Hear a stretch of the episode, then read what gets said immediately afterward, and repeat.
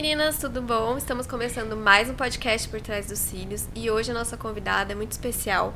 Ela é fisioterapeuta já há 20 anos, está na área da beleza há mais de 10 anos. Ela é de São Paulo, mas mora aqui em Campinas. Criadora do método Lip Tint Gloss. Eu que estou me especializando em lábios já fiz um curso com ela. Ela tem 43 anos e é a Sabrina Correia. Muito obrigada, meu amor, por ter aceitado. Eu que agradeço, é um grande prazer, né? Além de uma, uma aluna muito querida, ah. é, receber esse convite para mim foi uma honra mesmo falar um pouco da nossa, da nossa caminhada é para mim muito importante. Ah, é muito legal falar sobre a história, né? Muito bom. Eu acho que a gente precisa é, passar mais isso para quem está chegando agora na nossa área, até para quem já tem uma certa experiência, Sim. né? É, que às vezes aí enrosca no meio da caminhada, então acho que a gente tem muito a acrescentar. Sim, com certeza. Muito obrigada. Viu? Eu é quem agradeço. Então vamos começar. Me conta um pouquinho como e quando você começou na área da beleza. Bom, eu me formei em 2001 em fisioterapia, mas atuei na parte clínica, hospitalar e morava em São Paulo, então tinha uma vida muito extremamente corrida. Aí decidi, casei, né? E queria ter filho, queria, né, ter uma vida mais tranquila. Mas na fisioterapia já fazia alguns atendimentos em drenagem linfática, embora nessa época na faculdade a gente não aprendia muito é, massoterapia, drenagem, não era focado nisso. Sim. Era mais clínica, hospitalar, reabilitação mesmo. Sim. Mas fui atrás de alguns cursinhos ali para me especializar e comecei a entrar na área da beleza. Então, atendia alguns pacientes no hospital, atendia pacientes em casa e atendia as filhas dos pacientes fazendo drenagem, ah, fazendo legal. alguma coisa da, de beleza, né? Sim. É, massagem, modelador, enfim. Então, já começou a despertar o meu desejo nessa época Sim. de trabalhar com a beleza. Mas ainda o meu foco estava na fisioterapia mesmo. Mas, como eu queria ter uma vida um pouco mais tranquila, em São Paulo era impossível. Minha família já tinha vindo para cá uhum. para abrir um negócio próprio. E mais uma vez, que a gente vai falar mais pra frente. E aí é, recebi essa proposta dos meus pais, ó, vamos para lá, né? Vocês conseguem estar com a gente nesse negócio e ter uma vida mais tranquila, fugir um pouco dessa loucura da área da saúde, porque Sim. é mesmo, exige demais da gente. Exige mesmo. E aí vim pra cá e a gente começou aí a trabalhar com comércio, algo que eu nunca tinha lidado na minha vida, porém, né, eu acho que tudo é, é uma experiência. E aí vim pra cá é, mas com o passar do tempo eu não me encaixei muito bem naquele negócio e a gente começou a passar algumas dificuldades dentro do nosso negócio. Uhum. E o uhum. negócio começou a diminuir, que era um negócio que se tornou muito amplo. E aí eu comecei a pensar que talvez eu tivesse que voltar para minha área uhum. ou fazer alguma coisa que eu gostasse um pouco mais. Foi quando eu pensei em voltar para a área da beleza, já que eu tinha uma formação como fisioterapeuta. E aí, um certo dia, estava fazendo minha unha é, num salão passando por esse processo de perdas uhum. na minha uhum. família já, é, num processo bem adiantado. E eu fazendo a minha unha, que não era uma coisa que eu fazia de costume mais, porque eu já não tinha financeiramente condição de manter o que eu tinha Sim. antes. E aí, aquele dia, pra melhorar minha autoestima, eu falei, ah, eu preciso me cuidar um pouco, fui fazer. E num bate-papo com a manicure, a cabeleireira ouviu e falou: ah, eu tenho uma sala aqui. Você não tem interesse em alugar essa sala? E aí foi quando começou. Eu voltei para minha área, mas não na área hospitalar. Uhum. Aí eu uhum. queria realmente atuar com a área da beleza e comecei naquela salinha dentro de um salão, fazendo drenagem linfática. Focado em corpo mesmo. Focado em corporal, uhum. que foi a época que estava muito em alta uh, uh, criolipólise. Uhum é, drenagem, massagem modeladora, aqueles pacotes de 10 sessões. E comecei aos poucos e ganhando clientes, as clientes da cabeleireira Sim. mesmo, o boca a boca, alguém que estava ali que indicava para cunhada. E que aí ano? comecei a fazer.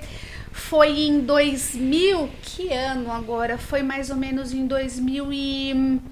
Hum, 2014, mais ou menos não, 2013, 2014, mais ou menos. Por conta que antigamente, não faz tanto tempo, não tinha tanta rede social como hoje. Era não mais tinha. difícil a divulgação, né? Era. Mas a, a no, o nosso ponto forte era o que a gente está deixando de fazer hoje.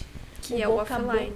O boca a boca. A gente está esquecendo que as nossas clientes são maior, a maior prova ali dos nossos resultados, inclusive Sim. do nosso atendimento. Porque Sim. ela fala, gente, fui num, num lugar, fui tão bem atendida. Sabe aqueles detalhezinhos que a gente fala? Uhum. Despertar os sentidos do café, Sim. da, né, do, do, da lembrança que você recebe no final. Então foi tudo isso que eu comecei a fazer uhum. ali. Eu lembro que tinha uma época, Bosch aqui perto, né? Sim que eu cheguei a ter 20 clientes Nossa. da Bosch. Então, que vinham pra mim Por do indicação. boca a boca, exatamente. É, o boca a boca é muito importante. E eu também já vi que as pessoas confiam mais em amigos e familiares. Demais. E Sim, por isso os micro-influenciadores são muito fortes. Porque muito. depois de amigos e familiares vem o micro-influenciador. Então não adianta também a gente ficar focando só em coisas grandes ou Instagram grandes, porque não é o que traz mesmo o cliente. Como você vai ser conhecido na internet se você não é conhecido no seu bairro, na sua rua, no seu Exatamente. comércio, no comércio que você frequenta? Não é? Um processo que eu acho que as profissionais iniciantes estão pulando. Sim. Né? Estão pulando, porque a rede social ficou tão forte. Isso. E ela tem um poder tão grande, realmente tão abrangente, e a gente passou a pular essa etapa, que é uma etapa, importantíssima para ganhar experiência. Sim. Né? Do que proporcionar, de como atender a cliente. Então, esse, o boca a boca, e não era só isso que eu fazia. Eu, eu utilizava folders que eu deixava nos lugares. Eu fazia parcerias, né? Com outros ah, dentistas, médicos, quando a cliente falava para mim, ah, eu trabalho com. Tem uma loja. Né, uma lojinha de perfume, tem uma lojinha. Eu deixava sempre os meus cartões, que na época a gente usava muito cartão. Cartão de e os visita, cartão né? de visita, os folders. Então, é, eu consegui, grande parte das minhas clientes naquela época foi pelo bom resultado Sim. que e o bom atendimento que levava ah, ah, as pessoas a voltarem comigo e indicarem o meu trabalho. Mas sabe o que eu percebo hoje? O que as pessoas podem fazer é pôr o QR Code num cartão de visita e aí deixar. Porque aí a pessoa vai entrar no Instagram. Perfeito, Né? perfeito. É uma maneira de se adaptar ao, ao mundo que, que a gente está vivendo agora, né? Sim. Ninguém vai pegar o seu cartãozinho, de repente vai ler ali, vai gravar o seu Imagina. telefone. As pessoas estão muito imediatistas, né? A, a adicionar o seu contato para chamar você.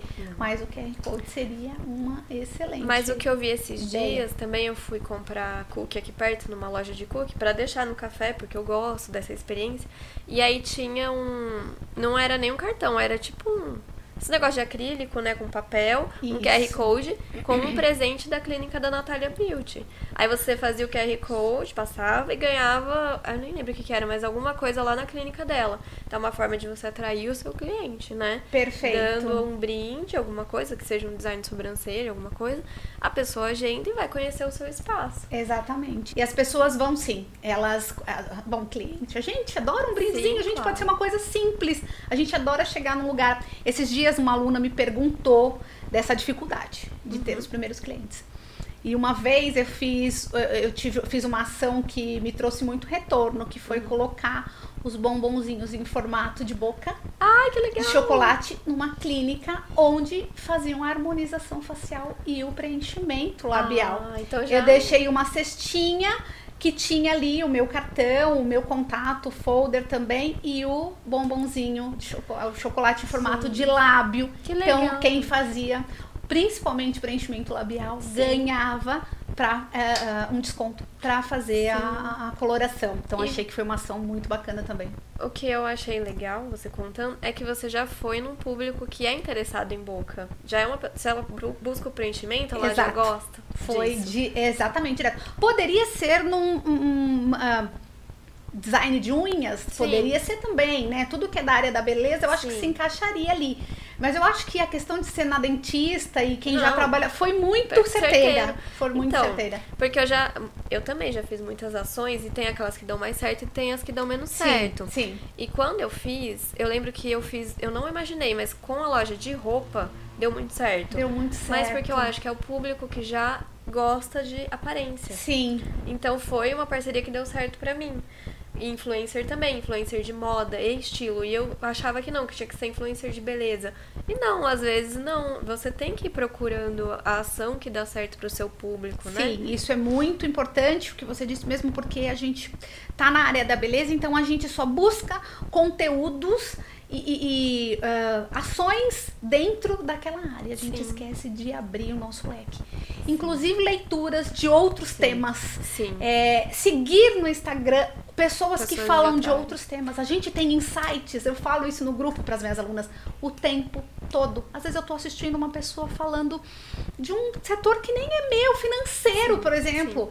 E eu assistindo aquele vídeo ali, às vezes é dois, três minutinhos de vídeos já puxei uma ideia para mim, entendeu? Então abri, né, o horizonte mesmo. Uma vez eu tava ouvindo até um podcast da Camila Coutinho, não sei se ela participava ou se era dela, não lembro.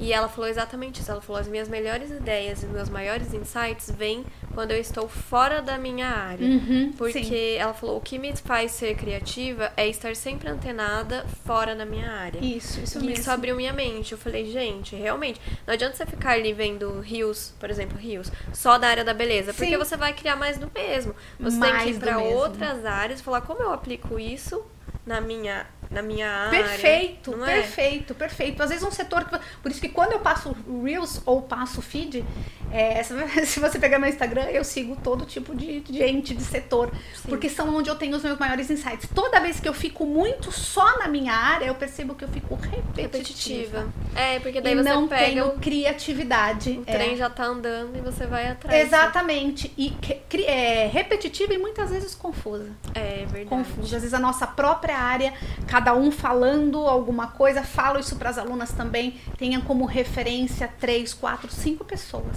Sim. E siga, se é que a pessoa que você gosta, é o conteúdo que você mais curte, que te acrescenta, sigam essas pessoas, porque abrir esse leque demais é, pode te confundir. Confundir, né? Né? Então acho que você tem que ter quatro, cinco referências de profissionais. Falar, essa profissional, meu estilo de trabalho tem esse, então eu vou seguir essas profissionais. Uhum. Pra gente não ficar confuso e não ficar se comparando e gerar aquele, é, aquele sentimento de frustração, né? Mas, nossa, a gente já até. A gente tava falando do seu começo, a gente já até mudou o assunto aí. Mas é, pod- é podcast, entrevista. É, isso Assim aí. mesmo, a gente vai conforme flui, né? Sim. Mas aí foi difícil seu início no corporal, retomar sua carreira na Não foi fácil, né? Quem escuta eu falar pensa que, nossa, ela já começou a atender já tinha um monte de clientes. Não, tinha às vezes que eu ia pro salão, às vezes pagava aquele aluguel o mês todo, eu ia pro salão uma vez na semana para atender, às vezes duas clientes. Aquele problema da cliente marcar e a gente ainda não tá preparado, não faz um agendamento com sinal, não leva um Sim. comprometimento maior. E aí desmarcava. Sim. Então eu tive todos esses problemas do início. Então muitas vezes eu fui para atender uma cliente. E não tinha, por exemplo, um protocolo ou uma política de agendamento? Não né? tinha. Eu comecei muito Crua. assim numa velocidade de, de correr atrás a minha sensação do que eu perdi. Entendi. Do tempo que eu perdi, né? Do que eu não estava fazendo há muito tempo e tinham pessoas que estavam muito além de mim, porque eu fiquei parada aí no comércio uns bons anos. E, e agora eu chego aqui não sei mais atuar com isso. Porque como eu te falei, a área da beleza não corre fogo, né? E eu tava desatualizada. Sim. Então eu tinha essa sensação que eu tinha que correr atrás e me perdi um pouco nesse processo do início. E não padronizar o meu atendimento me prejudicou. Entendi. Sim, no começo me prejudicou. Até que a duras penas eu Sim. falei, eu preciso criar uma política de agendamento. É, questões de pagamento, eu preciso criar um critério, né? Sim. Foi quando eu aos poucos fui colocando uma coisa por vez, adaptando, melhorando. E aí sim, comecei a melhorar o meu atendimento, começaram a crescer as clientes, mas gente, não foi rápido. Não. Foi, foi um processo lento mesmo. Tem muitas alunas que eu vejo, e você também deve ver, que começam. Primeiro elas começam na área, nessa época do digital, do- da mídia social, que é diferente. Elas querem pular etapas porque elas veem aquilo muito grande já de outras profissionais. E aí elas também não querem é, ter esses protocolos, elas falam, ah não, eu acho melhor não ter ainda, elas têm certo medo. Só que é melhor de- começar já, né? Já, já se impor. Porque depois é difícil, acostuma a cliente. O cliente nunca teve que pagar um agendamento, de repente tem que pagar pra agendar. Sim. Ela não vai querer. Eu tinha medo. Eu tinha medo de pedir para as clientes que precisava dar um sinal para fechar. Mas era pior quando ela não dava o meu Sim. sinal e chegava na data e eu tinha expectativa que eu ia receber aquele valor aquele dia Sim. e ela não ia. Sim. Então o meu medo se transformava em frustração. Sim. Então eu tive que parar e pensar, não, eu preciso criar os critérios de agendamento, vai pagar sinal, não vai, vai fechar pacote, como que é a forma de pagamento, para que eu não sofresse depois. Na verdade, eu só adiava aquele sofrimento. sofrimento. a expectativa de que aquela cliente ia voltar, ia fechar comigo. Sim. E quando chegava no dia, ela não vinha, porque ela não tinha aquele comprometimento, né? E o, o sinal ele já é uma peneira de quem vai querer vir mesmo. Porque pode ser Exato. 10 reais. Se a pessoa pagou, ela. Ela vem. Ela vem. Ninguém e quer perder. quando eu adaptei isso, eu vi que quem não vinha e quem não fazia o sinal já, Já não, não viria. Ela já não viria, né? Então eu tive. tempo. Exatamente, eu só não perdi o tempo. E foram muitas vezes que eu cheguei aí até o local e chegava lá 10, 15 minutos, Sim. porque tem pessoas que não têm nenhum compromet- comprometimento de te avisar, né? Eu É. não posso ir com antecedência. Sim. E aquilo pra mim era frustrante. Mas era frustra- frustrante num grau mesmo que me atingia até o meu nível pessoal. A gente se Sim. sente assim, por que, que eu não consigo trazer essa cliente, né? Eu voltava pra casa arrasada. Mas faltava só um posicionamento. Só me posicionar. E aí, no momento que eu comecei a me posicionar, eu vi que quem fechava ali aquele atendimento, quem fechava o sinal, realmente viria. E Sim. se gostasse, realmente ficaria. Então, assim, Sim. me poupou tempo, me poupou psicológico, né? Me poupei e, e fui me tornando uma profissional melhor. Foi aí que eu acho que a gente começou, que eu comecei a ganhar um pouco mais de Sim. autoridade. Mas é aquilo, então, quando a gente se valoriza, a cliente valoriza muito mais, né? Sem dúvidas. A gente apre- aprendi a duras penas. Sim. Eu acho que hoje as nossas alunas, principalmente, têm a, a chance de receber essa informação. Sim. Porque nesta época eu não tinha, a gente não tinha tanto acesso, Não. então eu não recebia essa informação. Sim. Se eu quisesse essa informação, eu talvez teria, talvez teria ela dentro de algum outro curso que eu fosse fazer. Então assim, foi algo que a gente aprendeu na raça, mas que hoje elas têm a oportunidade de ter Sim. essa informação com um pouco mais de facilidade, como conduzir isso, que é importantíssimo. Mas tem que praticar. Tem. Porque só saber não vale se não, não pratica, né? É, tem um pouco de autoconhecimento, autoestima envolvido nisso, Sim. né? Até na, na hora de precificar também, eu vejo que a autoestima conta muito. Se a pessoa Demais. tem confiança, mesmo que o trabalho não seja tão bom, ela precifica de uma forma um pouco melhor, Sim. né? E aí, às vezes, aquela pessoa que tem um trabalho maravilhoso, mas ela não confia tanto em si mesma, já precifica, às vezes, errado ou de uma forma que não valoriza tanto um trabalho tão bonito e tão bem feito. Isso, como se ela não tivesse merecimento por aquilo, né? E aí a gente entra já numa questão mais profunda e mais pessoal mesmo, de vida mesmo. Sim. É, para você ver como a gente precisa trabalhar todos os setores. E é o que eu acho bonito unir. no empreendedorismo. Você acaba evoluindo não só no profissional. Você tem que evoluir como pessoa, porque senão não vai pra frente o seu negócio. Exatamente. Né? A gente, a gente vê muita gente desmembrando, né? O profissional, o pessoal, até na rede social. É, ah, ou posta muito do pessoal ou não posta nada do Sim. pessoal. E na verdade o que as pessoas querem hoje é linkar, é saber que a gente é humana, né? Sim. A gente tem uma história de vida, mas a gente tem uma família, a gente, então acho que esse link e, e realmente ajudar, isso ajuda. Eu acho que crescimento pessoal é um dos insights Sim, que a gente precisa ter para evoluir no empreendedorismo, Com sem certeza. dúvida. com certeza. Mas aí você então teve até uma ousadia. Você já alugou uma sala sem saber se ia dar Sem certo. saber se vai poder pagar. Então você já arriscou ali, né? Que é uma característica de empreendedor. O, o risco sempre existe. O risco. É, Né? Eu acho que a minha história mesmo de vida fez com que eu tivesse. Eu já tenho esse perfil mesmo. É, Uhum. mas nessa época, eu acho que eu não era ainda tão. Embora você tenha dito, né, eu não era tão corajosa como eu sou hoje. Entendi. Eu ainda fiz isso com certo medo. Mas eu tava em um momento da vida que eu não tinha alternativa. Eu, eu percebi isso. Tipo, Isso. você não ia ter mais nada a perder. Não. Eu, o máximo que eu teria que falar pra ela daqui dois meses, eu falo, ó, não te paguei o aluguel, eu posso fazer um acordo, negociar com você e procurar um outro trabalho pra poder arcar com aquilo Sim. que eu deixei pra trás. É, e eu já tava num momento de muita dívida e eu já tinha um filho e eu já tinha uma Sim. casa.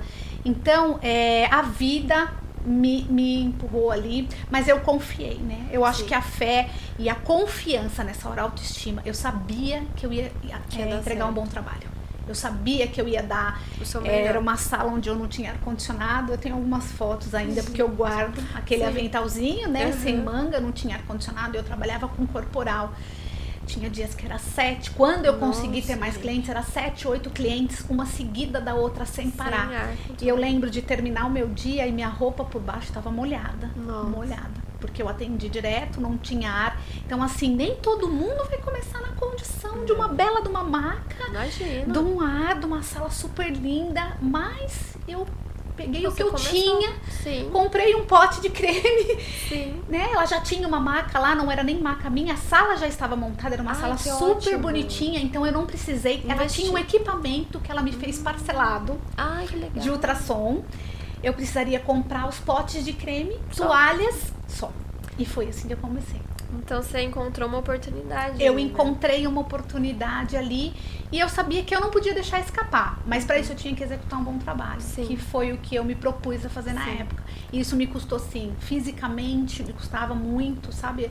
A gente trabalhar com corporal é uma área mais Sim. difícil, eu não tinha equipamentos, então eu fazia tudo, Tudo no, no, no braço. mesmo, é. Mas ó, você falou, eu também, quando eu saí do salão, eu lembro que eu fui num- numa loja Xing Ling, vamos dizer assim, né? Sem preconceito, pelo amor de Deus. É. Mas eu comprei uns puffzinhos de 20 reais, uma maca de 300 reais, que era estreitíssima. E Eu era isso, é, não tinha eu nem. é, não tinha nem luz, não tinha nada. Mas eu, e eu não tinha um carrinho, era um puff de apoio, um puff pra eu sentar. E eu trabalhava assim, porque no Cílios a gente trabalha sentado. Então hoje eu tenho uma maca de 4 mil reais, uma maca que tem massagem.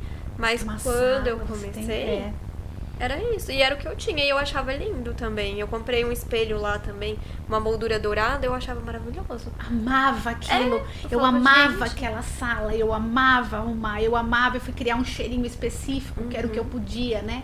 Então, é, eu já amava aquilo do jeito que ele era, com o que eu podia.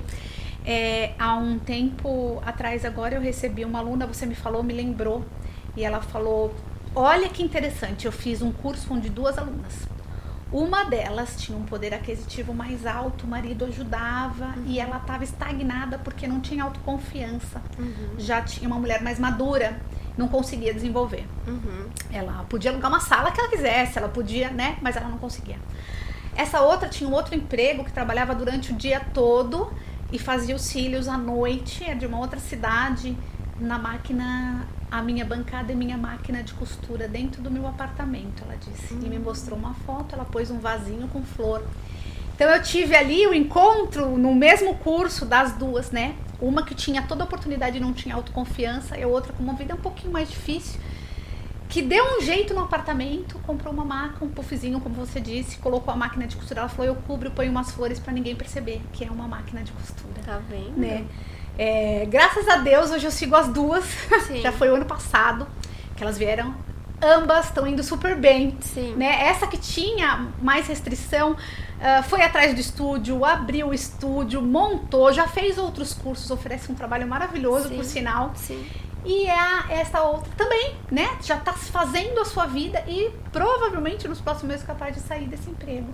Então. E viver só da área da beleza. Tá vendo? Então foi com certeza uma experiência para as duas, porque quando elas começaram a contar como era a vida de uma e como era a vida de outra, aquilo deu um conflito, choque um choque, né? A gente se emocionou muito, falou muito sobre isso naquele momento, porque eu vi ambas eh, muito mexidas uma com a história da outra.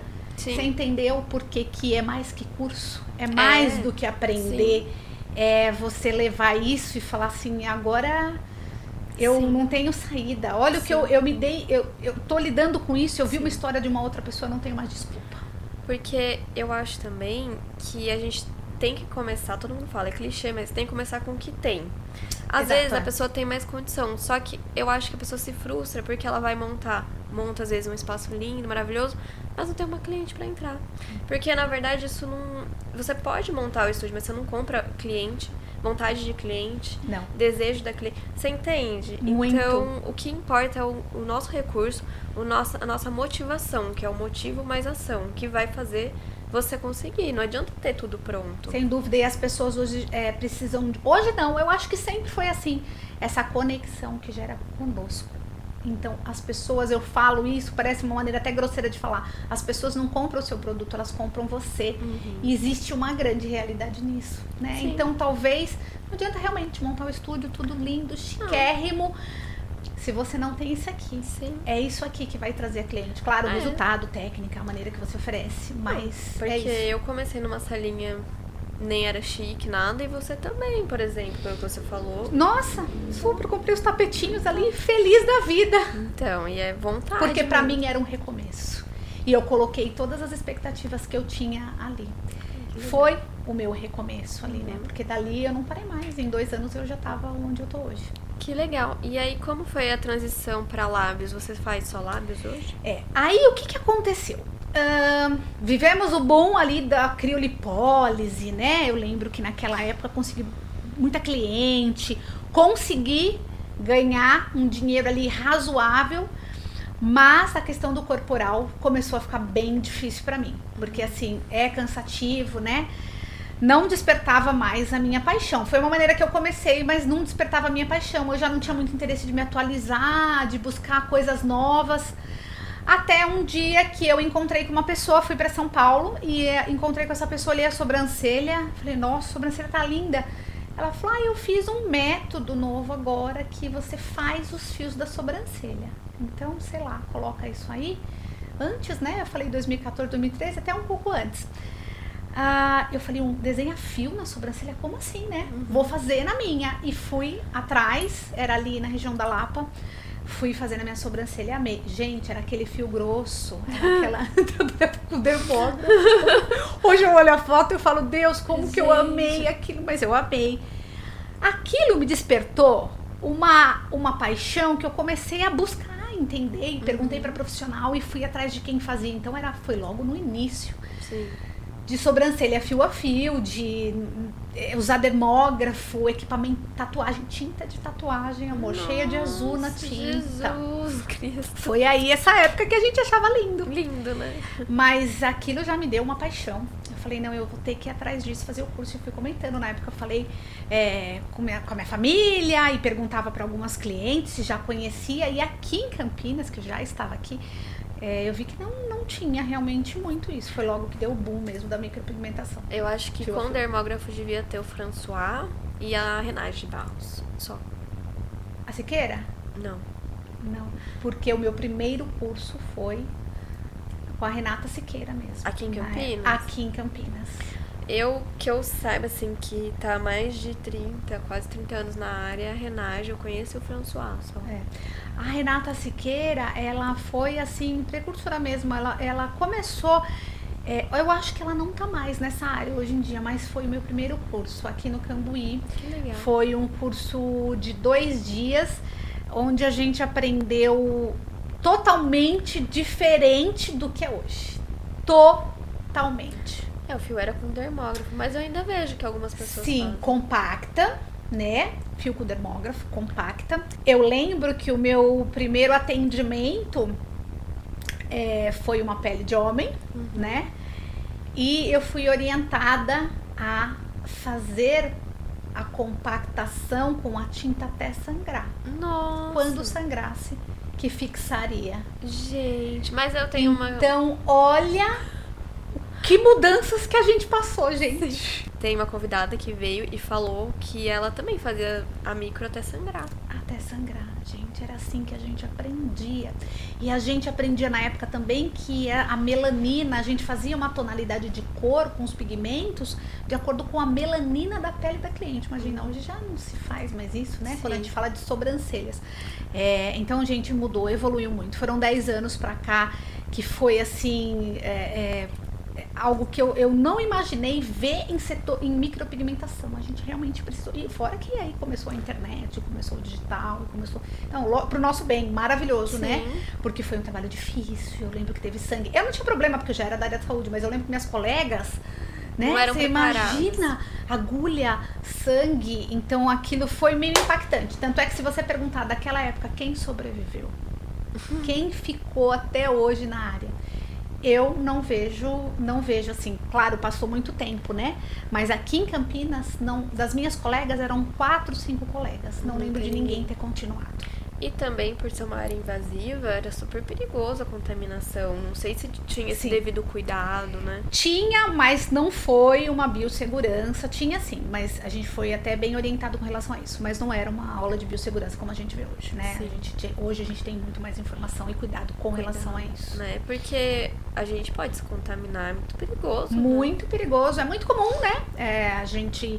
É, picar. Às vezes a gente tá treinando Fazendo live, eu e já, a gente... já piquei meu, meu dedo Sim, sim. Sorte e... que eu fiz a ficha de anamnese e não tinha nada uhum. ali. Mas assim, vai saber se é verdade. É, nestes casos onde você já usou agulha na cliente e você se picou, vocês têm que sair imediatamente. Hum, procurar já foi também.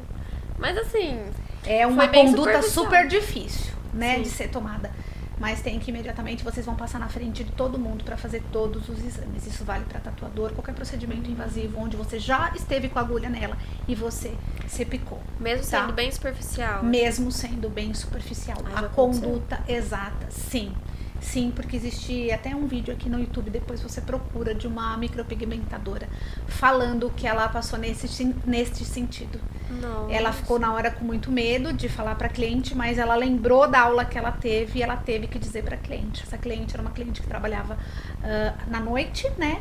E elas foram pro hospital e, inclusive, a cliente descobriu que tinha uma doença naquele dia. Gente. E elas tiveram que fazer o tratamento por seis meses, inclusive a profissional, coquetel por seis meses e tal. Mas assim, o mais importante disso tudo, que é, é uma conduta dificílima de ser tomada no Sim. momento, mas o mais importante é que ela pôde fazer isso. Sim. Porque na hora ela tomou a conduta certa. Então, se a gente pensar em conduta, o que deve acontecer É isso. Então, aí que eu comecei a fazer, eu passo, porque foi nesse dedo, né? Eu passo É muito fácil porque a gente acaba é, Isso. né, esticando e passando muito pertinho. Aí eu ponho esparadrapo Perfeito. e ponho a luva por cima. Maravilhoso, vou falar isso pra vocês. É, vou colocar isso sim. no curso. Eu falei, não, não vou mais correr esse risco, não. Aí eu coloquei esparadrapo nesses dois dedos, que são os que ficam próximos, e ponho a luva por cima, e a cliente não vê. Tá? Muito bacana. Aí Ah, o esparadrapo mais Essas grossinho. ideias. É. Muito legal. Porque aí mesmo que, como ele é grosso, mesmo que baixe, eu testei, não... Sim, não vai furar, Não. né? Porque o perigo de fato Sim. é furar. Então são coisas que a gente tem que se preparar. Sim. E quando você tem, de fato, um curso, por isso que hoje é muito importante a aula de biossegurança. Quando você tem um curso que te prepara para isso, né? Você já sai preparado. Imagina a nossa época, microagulhar, microagulhar não, pi- micropigmentar até sangrar. Imagina quanto a gente não lidava com sangue. Hoje em dia não mais, É. né? Mas naquela Graças a época a, Deus. gente não muito com sangue, Imagina, né? e devia inchar tudo. Menina, ele saiu. Ai, fora que não pegava uma pele extremamente rígida, o tecido conjuntivo numa- no homem é diferente, né? Então, uma pele extremamente rígida, eu passei uma dificuldade, eu suava, aquela cor não subia. Então, assim, são experiências. Por isso que o processo é o processo. Por isso que a gente precisa conhecer cada etapa. Porque o me... as alunas chamam, e se eu errar? Gente, vai errar Normal. normal e precisa errar. A bagagem vai vir. Quantas vezes eu voltei para casa? A gente comentava do início, quando eu aprendi esse primeiro curso. A maior dificuldade foi começar, né? Foi, foi deitar uma cliente na sua maca porque a gente treme da cabeça Treme. aos pés. Gente, e ó, foi engraçado Não que é? eu tô há oito anos nos cílios, mas daí quando eu fui fazer um lábio, não no curso, uma, uma cliente, Sim. eu fiquei assim, meu Deus, será que eu sei Parece que você atender? esquece tudo. É, será que eu sei Você atender? tem uma experiência, uma bagagem, você esqueceu tudo. E é uma coisa tão diferente porque envolve outros materiais. É to- tipo assim, é outro protocolo. Você já não tem tanto de- conhecimento profundo, né? Nossa, eu senti muita dificuldade. Já falei, gente, tava na hora mesmo de eu voltar a estudar alguma coisa que é tão diferente do que eu faço sempre, porque é um desafio, né? um desafio. A gente acomoda, né? A gente fica aqui na zona de conforto, já tô bem, faço bem, executo bem aquilo que eu Sim. faço, então vou permanecer aqui. É. Essa sacada de leste, fazer lábio, pra Hum. mim é. Foi, é sensacional. legal, né? O que eu tenho de, de alunas. Gente, tá tudo aqui, ó. Pá, pá. Não, é maravilhoso. Assim, é muito, uma sacada muito boa. E lábios é tão diferente porque a cor não sobe, né? E aí eu fico, eu sou ansiosa, aí eu fico, eu quero ver essa cor, eu quero ver essa cor. Mas não É. pode, tem que ter paciência. Não trabalhar. Mas você é leste e você não tem paciência? Não, você acredita? Eu, tenho- eu brinco, eu falo assim, toda a minha paciência acabou no cílio já. Ah, então eu acho que acabou, porque é, é um trabalho de paciência. O que mais atrapalha a evolução de uma aluna no- na execução é a ansiedade. É a vontade de ver aquela boca já, aquele lábio já Cicatrizado. colorido, cicatrizado e já colorido, perfeito.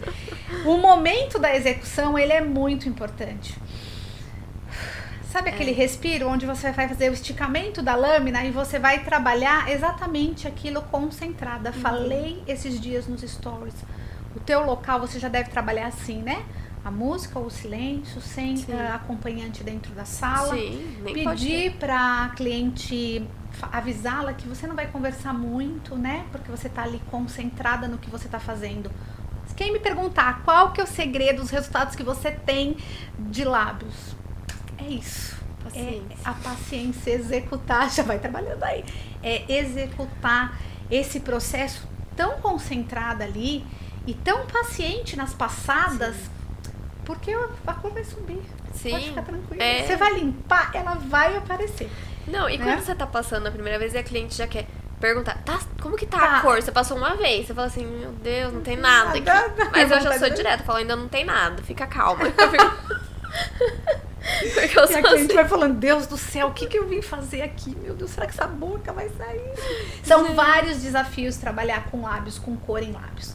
É, não é só o desafio da técnica é o desafio de conduzir o teu processo de com tudo, a né? cliente né? ali. Você conduzir a ansiedade, a sua ansiedade, a ansiedade dela, uhum. é, conduzir o processo, conduzir as possíveis intercorrências, né? Uma dor, um edema, um, um xixi que levanta toda hora, a cliente que se movimenta muito, a cliente que vai fazendo muita expressão e aquilo vai te gerando, né? No começo, vocês não têm uma mão tão apta para aquilo, movimentação fina você tem para os filhos, é Sim, é completamente diferente, diferente trabalhar com equipamento.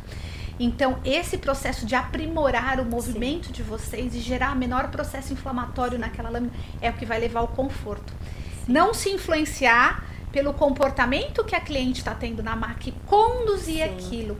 Conduzir é também usar essa é, é, a, a, oratória, né? Ai, tá ficando bonito, tá lindo. Ó, mais um pouquinho, falta o último quadrante, viu? Uhum. Respira um pouquinho mais de paciência, a gente já tá acabando. Então, essa tua condução do processo, principalmente no Sim. final da sessão, Sim. essa maneira de conduzir o processo ajuda é. a cliente a ficar mais tranquila, confiante ali. A né? gente que passa confiança, porque a se a gente vai entrando na onda da cliente, e eu vejo que tem profissionais que, até nos cílios, vão entrando na onda da cliente. Uhum. Você não, não passa a sua autoridade, você não consegue controlar Sim. a situação, você cria, às vezes, um, um sentimento desnecessário na cliente. Né? Sim, é, parece rude, né? O que eu vou dizer agora parece. Mas eu falo isso para as alunas porque eu acho importante.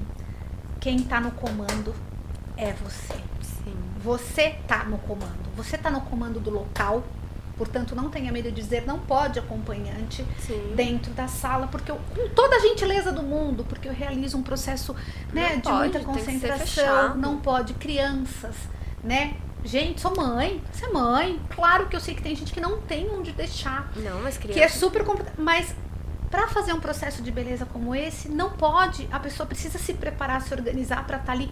Você e ela, né? Então, o comando dentro do teu espaço, com toda a gentileza e amor do mundo, mas o comando é seu. Uhum. Então, você tem que colocar isso em prática, porque isso também te gera autoridade. Então, ela não faz gente... o que ela quer ali, ela não vai chegar e joga bolsa, fazer não sei o quê, né? Ela tem, ela entra ali, aquele, o próprio ambiente já leva ela a entender e confiar no que você está dizendo, né? A gente volta naquela questão de política, né? Política de agendamento, política de conduta, Sim. política de cultura da sua Sim. empresa, né? Com toda a gentileza, com todo amor, a pessoa, às vezes elas me perguntam, vai parecer grosseiro eu falar? Fale, já manda a política já no agendamento, Sim. a questão do acompanhante, a questão já manda tudo ali. A cliente já chega ciente que não pode, Sim. né? Porque falar, obviamente, na hora, a cliente chega com o filho, ah, teu filho não pode ficar, vai ficar mais difícil, né? Sim, mas é a educação da cliente, porque, por exemplo, a gente vai educando a cliente. E é igual criança. Às vezes você vai falar e não vai gostar. Mas daí você tem que ter o seu centro e continuar falando de uma forma gentil e clara.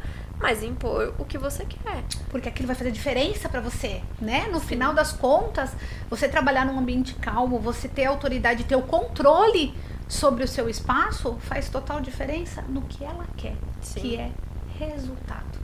Ela quer levantar dali com a boca bonita.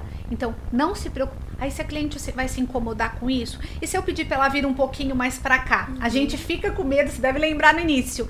Para corrigir a cliente na maca, a gente fica com maior medo, né? Ai, não, ela precisa estar posicionada e você, para aquele trabalho ser Sim. bem realizado. Sim. Então, não tenha medo de posicioná-la. Vem com seu corpo para cá Sim. um pouquinho, o movimento. Vire seu rosto para mim, leve seu rosto para lá, né? Então, é, é eu falei do comando Sim. verbal que você vai. Tudo isso vai levar você ao resultado que é aquilo que ela quer. Nos cílios também tem, porque a pessoa não pode abrir os olhos durante o procedimento. Ah, aí elas passam. querem é. olhar o celular, só que arde, aí lacrimeja. Então, assim, tem, eu tenho esse, esse, esse, protocolo. Não pega celular. não vai olhar celular. Celular é silencioso na bolsa. Isso, Às perfeito. vezes, uma cliente ou outra eu deixo, só que eu ponho no silencioso. Eu falo, se tocar, se é importante, eu olho pra você. Isso, isso. É uma maneira mais gentil que essa não existe. Sim, então. Você tem, você tem algum compromisso? Você tá esperando alguma ligação, né? Ó, então se você estiver esperando ou for alguma coisa tipo filho que você precisa, eu dou uma olhadinha e te falo. Sim. E é isso eu aí. faço. Mas o lábio, eu percebo que às vezes a pessoa quer falar e você tá ali, não pode. Não pode. E eu não sei se é, se é reflexo ou não, mas a pessoa às vezes vai abrindo o lábio, assim.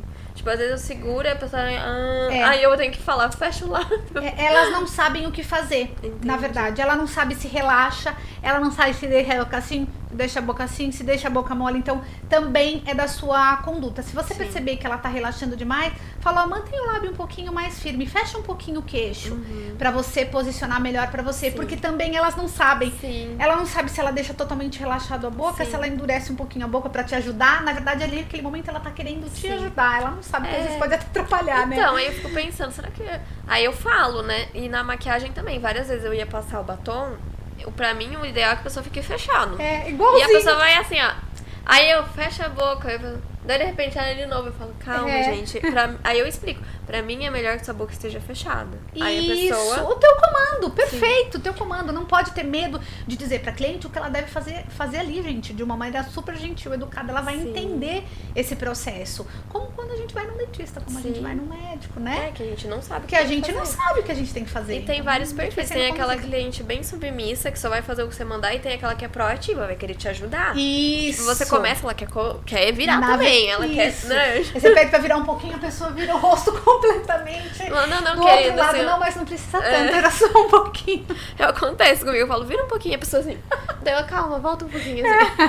É, engraçado. É, experiência, nosso dia a dia, né? Mas eu senti muita dificuldade, porque os cílios não é invasivo, zero invasivo. Uhum. E aí a questão de ser um procedimento invasivo. Sim, e você tem que lidar com edema. Nossa, sangue, Sangue, linfa. às vezes linfa, nossa, inchaço. E tem cliente que. Inchaço. Tem cliente que não tá nem aí pro inchaço, mas tem cliente que já fica, ai, vai inchar. Sim. Daí eu fico tensa, eu falo, e se esse lábio for um que incha, meu Deus, o que, que eu Uhum. faço?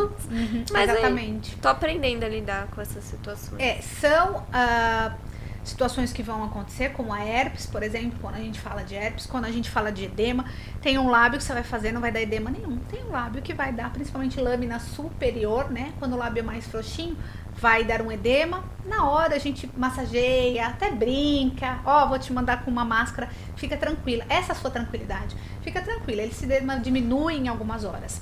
Quando você sabe avaliar um lábio, você quando ela chega, você já consegue dizer que se ele vai inchar. Então, se é um lábio mais escuro, provavelmente ele vai inchar. Se ele é um lábio mais frouxinho, como o meu, mais linhas, ele vai inchar. Entendi. Se ele tem muitos grânulos de Fordyce, aqueles, aquelas bolinhas Sim, branquinhas de gordura, ele vai inchar mais naquela Ah, região. Não sabia que os grânulos Sim, é uma região muito sensível, uma bolinha de gordura, não tem problema nenhum, pode pigmentar, mas ele faz é mais sensível ali, edema maior. Então, quando você antecipa a informação, ela já sabe. Ela não Sim. levanta na máquina de espelho. Às vezes dá uma assustadinha, né? Sim. Ela vai falar, meu Deus, mas vai ficar assim? Não, né? Então, quando você é, faz o, o- a prévia, né? Fala, ó, pode ser que seu lábio, como tem esse perfil, inche um pouquinho mais. Sim. Ela já levanta sabendo, né? É, tem- são experiências, né? Eu lembro quando eu comecei lá atrás dos cílios, quando ardia o olho da cliente, eu ficava nervosa. E Imagino. passava esse nervosismo. Hoje, eu já. A pessoa assim tá ardendo. Às vezes eu já. Se eu tô tão concentrada, eu nem respondo na hora. Uhum. Aí eu paro e falo, é normal, vai arder mesmo. Tipo assim. Só que eu não, não fico desesperada. Sim. Aí tem pessoa que fala assim, tá ardendo, tá entrando a cola. Eu falo, não é o adesivo, não tem como entrar no olho, o adesivo é muito pouquinho. É porque quando ele tá secando, evapora. Então, onde que é úmido o olho, aí procu o vapor procura a umidade. Exato. Aí eu vou explicando e nem param, porque antes era assim, a pessoa, ai, tá ardendo. Eu falo, ai, deixa eu pegar o ventilador, já É. Tipo, eu era sim. nervosa. A gente queria na hora, é.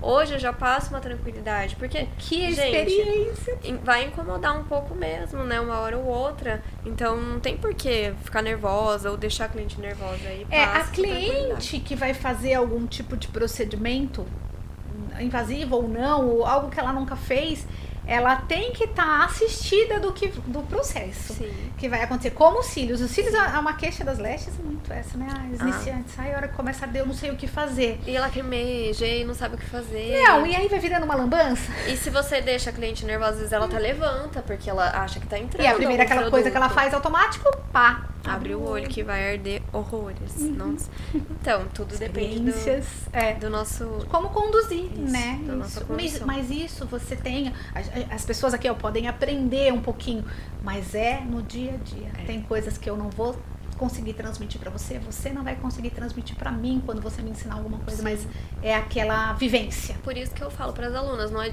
é bom, mas não adianta só treinar na bonequinha. É, são a pessoas. vida real, a vida real. Porque a pessoa, a bonequinha fica parada, né? A pessoa se mexe, a pessoa reclama, a pessoa às vezes é, é desagradável com você, aí você Sim. tem que aprender a lidar com a situação, Isso, né? isso mesmo, porque a ideia não é perder a cliente. Cada Sim. cliente vai ter um perfil. Tem cliente que é mais amorosa, tem cliente que é mais fria, Uhum. é mais seca, né? Não quer dizer nada com você, não, é Não, nenhum é processo. pessoal. tem cliente que você não sabe o que tá passando aquele dia, aquele momento, né? Mas ela foi lá fazer os cílios, Sim. né? realmente. Então acho que se você tem essa versatilidade de conduzir, É, isso quem ensina? Não, ninguém ensina. Eu falo A gente pra. aprende na gente, vida. Você não fala pra experiência não é ensinada. A gente pode falar o que já aconteceu. Uhum, sim. Mas a experiência você só consegue atender. Atendendo, atendendo. Ai, mas e se eu errar? Ai, mas e se a cliente achar? Ah, mas é o desafio. Bem-vinda ao Sim. jogo. É né? É o desafio. Mas aí, voltando a Voltando. sua história, né? Que a gente vai e volta. Você conheceu a sobrancelha, né? Que você tava falando. Isso, aí vi essa pessoa, comecei a procurar a respeito. Gente, não achava curso, né? Não achava. Em, Campi... centro. em São Paulo tinha, mas eu não podia pagar aquele valor. Uhum. E aí procurei aqui em Campinas alguém que fosse da área há muito tempo, que fosse realmente alguém é, veterano. Eu queria fazer com alguém Sim. que se é que tinha alguém veterano, né? Porque era uma coisa tão nova. Aí procurei, na época fiz com a Renata Siqueira, gostei muito do curso, gostei da maneira que a gente treinou, mas era completamente diferente. Fiz. Ah, maravilhoso, né? Fiz o curso, comprei as coisas. E pra ter a coragem de furar Alguém. o rosto de alguém sozinha. É. Ali eu não tinha ninguém, eu teria que Sim. chamar. Uma das coisas que eu vou até deixar aqui, como isso pode empatar. Eu perdi o melhor momento da micropigmentação, porque eu o meu time foi longo demais. Entendi. Eu demorei para dar esse primeiro passo e falar eu vou fazer. E eu tinha incentivo das pessoas. Faz o teu trabalho, faz, faz, mas e se eu errar? Faz, você vai ganhar experiência com isso. Eu não assimilava. Talvez por falta de até maturidade, medo, tudo que as nossas alunas ou quem tá Fala. vendo aqui passa por isso. Eu perdi um time que podia ter sido um time muito importante na minha vida. Uhum. E aí eu decidi não perder o time nunca mais, Tati. Sim. Porque eu perdi o time, até me emociono. Sim. Eu perdi o time, que era um, um time que podia ter me dado muita coisa quando eu precisava naquela época, sabe? E eu falei, nunca mais eu vou perder esse time. Eu demorei, mas eu falei, uma hora eu vou ter que. A pessoa vai ter que deitar aqui nessa máquina, eu vou ter que fazer. Sim. E aí eu falei, bom, não importa, eu vou fazer. Imagina o primeiro dia, né? Quando a cliente, a modelo falou, eu vou. Eu falei, bom, então Deus, me ajuda aí. Eu me preparei, tá? Sim. Eu não fui despreparada. A gente não Sim. vai numa cliente despreparada nunca. Eu treinei com o que eu tinha, com o que eu sabia. Uhum. Ela era uma cliente da Angola. Hum. Ela tinha pele negra, né? Eu nunca não conhecia, era a primeira vez que ela ia. Foi, fiz. Morrendo de medo, mas fiz. A hora que ela olhou no espelho, ela falou: amei. Com aquele sotaque, né? Uhum. Amei, gostei muito da minha sobrancelha. Aquilo me deu autoconfiança. Sim. No meu olhar profissional, não estava perfeito. Uhum. Faltava muito ainda. Mas o olhar dela como cliente estava o que ela desejava, era aquilo que ela desejava. A cliente não tem o olho tão técnico. Não né? tem o olho tão técnico. Eu falei, bom, eu fiz a primeira, então agora eu não vou parar. Uhum. É, resumindo esse processo, eu tenho duas pastas, cada uma tem mais de 100 fichas de anamnese, de modelos de sobrancelha. Oi. Eu comecei a fazer gratuitamente, depois eu comecei a cobrar uma taxinha de materiais. E eu fui. E eu fui ganhando experiência, eu fui ganhando, eu fui pegando pele diferente, perfil diferente, é, cicatrização diferente, uhum. pós que voltava bom, o pós que voltava sem nada, entendendo um pouco por que, que voltou sem nada, como era o cuidado, adaptava isso, adaptava aquilo, e olhando, foi isso, foi me dando a maior experiência. E aí, o que que acontecia? Bom, como eu já não estava ganhando, porque eu tinha, né, um, as clientes de corporal, mas eu queria migrar, era uhum. importante esse processo para mim. Como eu não estava ganhando na sobrancelha ainda, qualquer coisa que eu fizesse, vamos supor que aquela semana tava fraco de corporal. Uhum. Sei lá, dezembro, janeiro, como todo mundo ia viajar. Eu pegava modelo a 50 reais. Uhum. 50 reais. Ó, se eu fizer três num dia, se fizer duas num dia, 100 reais. Uhum. Se eu fizer duas, três na semana, 150. Era melhor que nada. Sim. Né? No momento que eu não tava tendo cliente, era melhor que nada. E fui, e comecei, comecei no processo de sobrancelha, fui, fui, fui. Aí começou internet, especializar no design, tudo que eu tinha aprendido muito basicamente. Eu tive que crescer uhum. junto. É, e fiz modelo até desistir. Minha filha quebrava os equipamentos. Quando chegava, quebra... foram tantas situações que eu passei de quebrar ali na hora e não ter agulha. Eu já quebrei a agulha na hora de abrir. Ai, que ódio. Sim. E quando chegava que você tinha modelo e, e pouco material e se virar com o material que você tinha, né? Agulha, às vezes nem sempre eu tinha condição de comprar uma agulha de muita qualidade. Era tudo muito caro naquela época. Uhum. Um bom equipamento, então, nossa, eu comecei com equipamento. Por isso que a pessoa me pergunta, preciso comprar um dermógrafo top? Eu falo, gente, vocês não sabem como que eu comecei. Por isso você criou o protocolo do Dermapen também, né? Essa foi uma das questões. Porque o desafio de comprar primeiro que a gente passou por um momento muito difícil da pandemia. Uhum. Então, assim, as pessoas perderam muito, né? Não tinham mais. É, queriam recomeçar e não tinham como investir. Uhum. Então, eu precisaria criar alguma coisa que fosse enxuta uhum. no investimento. Sim. E eu trabalhei um bom tempo com o microagulhamento já, né? Na época, é, não contei, mas na época minha mãe dividia essa sala comigo para fazer parte de facial também. Uhum. Então foi a, a, época que eu comecei a aprender sobre o microagulhamento, a potência que tinha. E tive uma época, eu tive é, um, ovário policístico, então tive muita acne. Uhum. E o que melhorou a minha pele foi sessões de microagulhamento. Uhum. Foi quando eu comecei a conhecer a Dermapen, né? É, a gente trabalhava bastante, tinha também foi o boom do microagulhamento, todo mundo fazia uhum. microagulhamento. Eu lembro, teve E eu entendi a potência que aquilo tinha. Mas tinha gente fazer com rolinho, o diabo. É, o pessoal começou a comprar do Made in China aí, os rolinhos e fazer em casa, né? Sem asepsia nenhuma, reutilizar, guardar o rolinho que tinha resíduo ali de Credo. linfa de sangue, guardava na caixinha e utilizava de novo. Então começou uma coisa muito. Mas assim, é aquela questão da conduta, né? Quando a minha cliente chegava, eu explicava para ela o que, que era o microagulhamento, por que, que ela não poderia fazer em casa, é, por que, que ela tinha que atuar, teria que ser na clínica. A gente tá abrindo caminhos, abrindo a pele.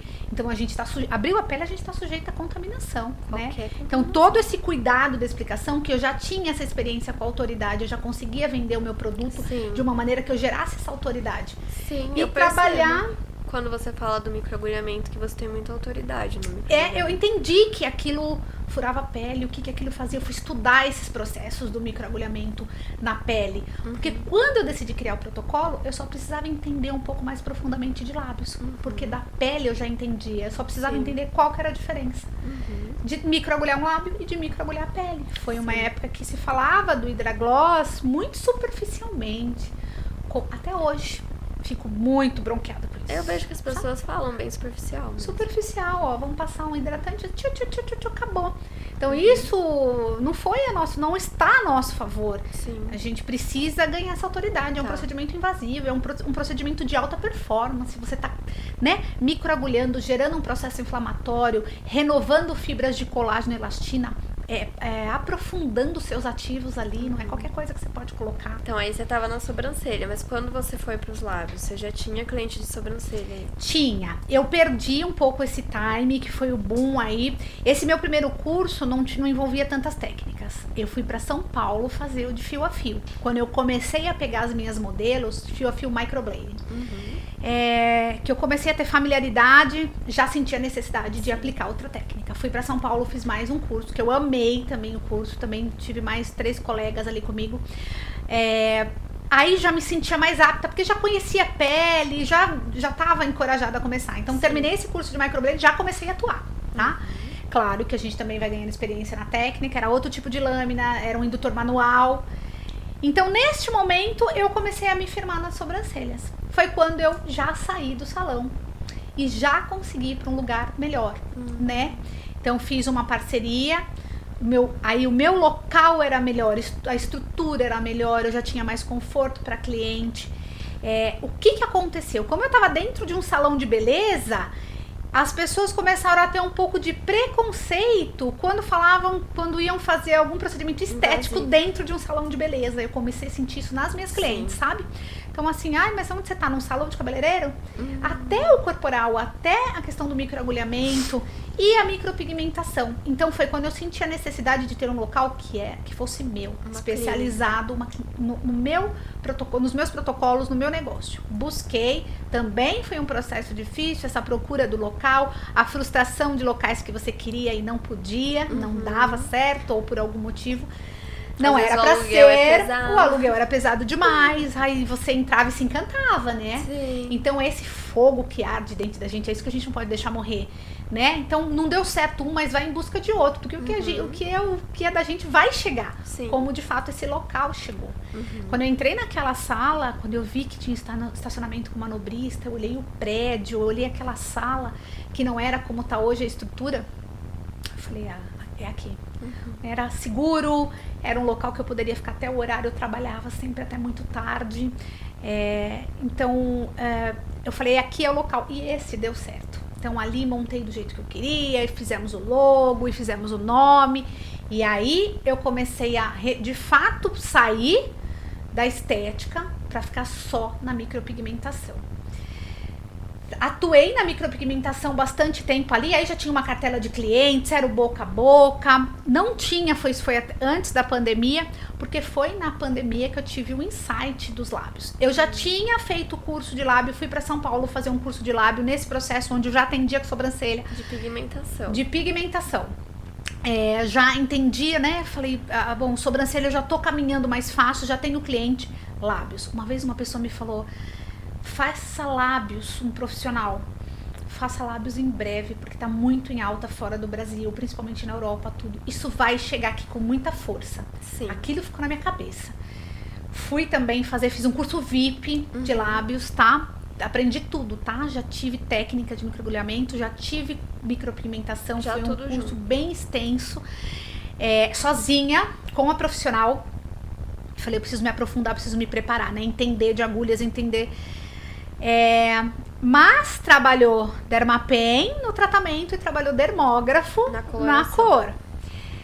Mas vinha aqui aquela inquietação de que é, durante a pandemia, né, comecei a desenvolver na minha própria clínica, fiz algumas ações, é, criei o proto, meu protocolo aqui, ali naquele momento, que foi adaptado depois, né, do hidragloss, da coloração, ativos e tal.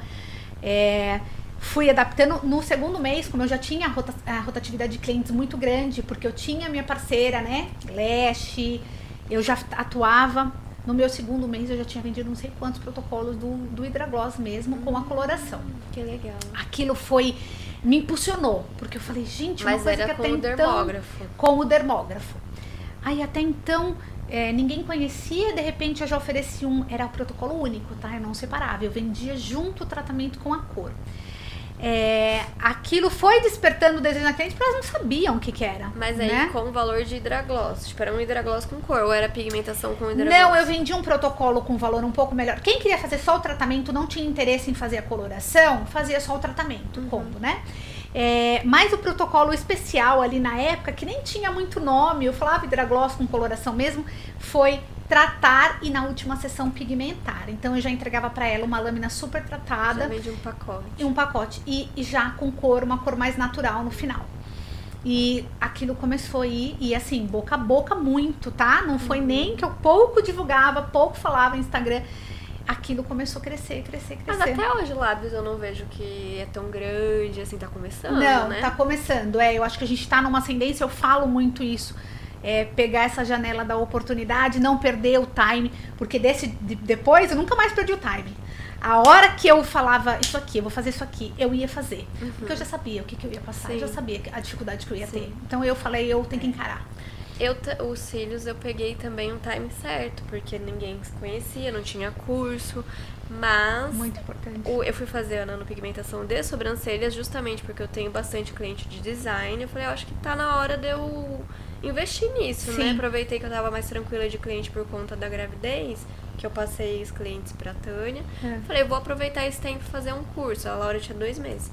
Mas aí eu falei, já que eu já vou até lá, como eu tenho uma filha agora vai ser difícil, eu vou fazer lábios também. Mas eu não tinha pretensão. Falei, vou aproveitar que estou indo. É. Mas aí eu tive esse insight. Eu falei, gente, não é tão conhecido quanto sobrancelha. Tá em ascendência e eu gostei. A coisa que eu menos achei que ia gostar, eu gostei. Você gostou? Aí é eu falei, é eu vou- apaixonante trabalhar com lábios.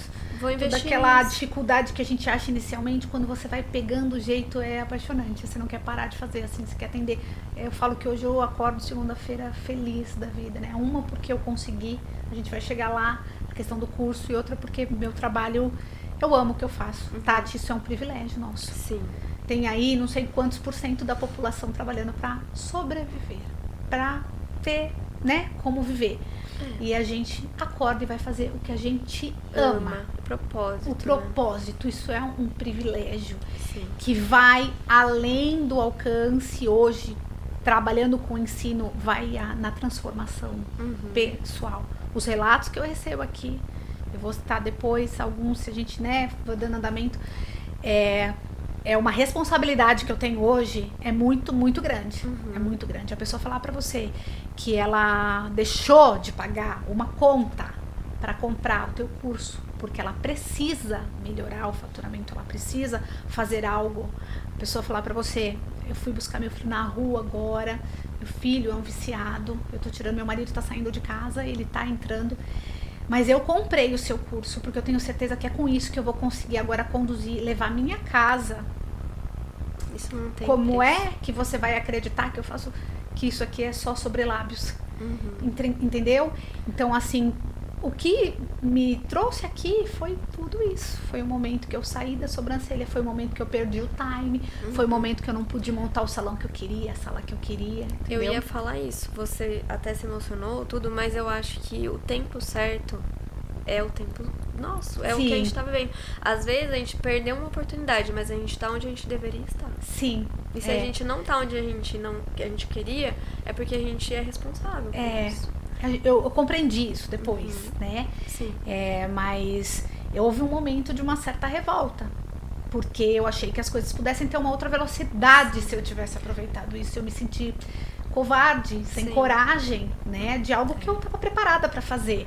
Me atrapalhou, né? Em- Mas depois com a maturidade eu entendi Entendeu. que esse tempo era o tempo. Você não, naquela época não teria condições, porque senão você teria feito. É, sim. Em algum momento isso voltou pra mim, assim. Uhum. Depois, claro que a gente já tá mais madura, eu acho que a gente vai, vai é, levando, conduzindo isso de uma forma mais tranquila. Sim. Mas eu prometi que eu não ia perder mais. e não quis. Mas hoje, então, você trabalha mais com hidragloss com cor? Ou você também faz nanopigmentação?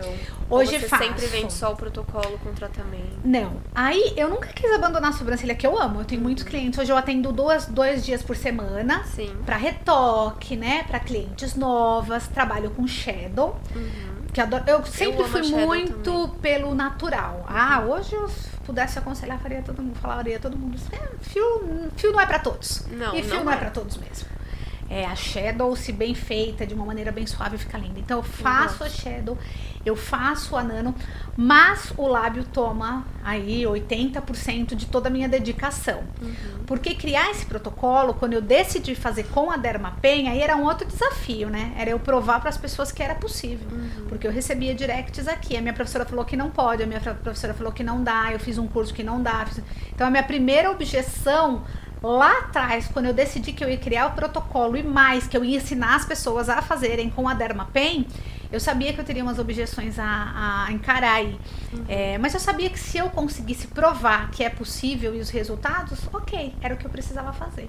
Sim. E substituí o meu dermógrafo e peguei mais um monte de modelo. Porque aí, para criar um protocolo, a gente tem que ter esse Tem compromisso de provar o que você tá falando, né? Testar ativos, testar cicatrização, testar agulhas, testar canetas. E fui desenvolvendo. Uhum. E criei a partir daí, que foi ali entre a pan- pandemia pós-pandemia. É, comecei a ter resultados incríveis. Eu comecei a ver que o mercado queria muito a nanoblading. Ai, você faz fio a fio natural, a nano, a nano, a nano. Então isso começou a, eu comecei a entender que o mercado estava saindo, Pro, migrando pro natural. migrando para um, pra procedimentos mais naturais. Era o que minhas, era o que o perfil das minhas clientes Sim. buscava. Sempre vai ter quem quer a reina marcada, quem quer a sobrancelha Sim, marcada. Particularidades de clientes, mas existe a Isso. tendência, né? Mas a tendência estava indo para o natural. Então, ó, você falou uma coisa, eu, em 2019, antes da pandemia, eu fui fazer um curso fora de cílios e eu aprendi o Brow Lamination. é, E quando eu voltei, ninguém queria fazer essa técnica, achava que eu era louca e que ficava espetado. eu- Hoje, ó, a gente tá em 2019, 20, 21, 22, quatro anos depois, o boom do Brown Lamination chegou aqui.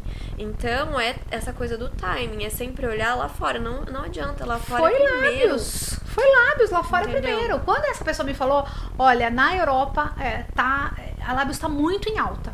Faz o curso, porque vai bombar. Mas dito e feito, foi o que aconteceu. E geralmente tem esse timing de 3, 4 anos. Isso, Por isso a foi gente tem que olhar lá fora o que elas estão fazendo hoje pra gente ver Pra o que vai gente estar aqui daqui cá. 4 É. anos. E você acha que o boom do Brow Lamination, você acha que ainda. Entrevistando a, entre- entrevistando a entrevistadora.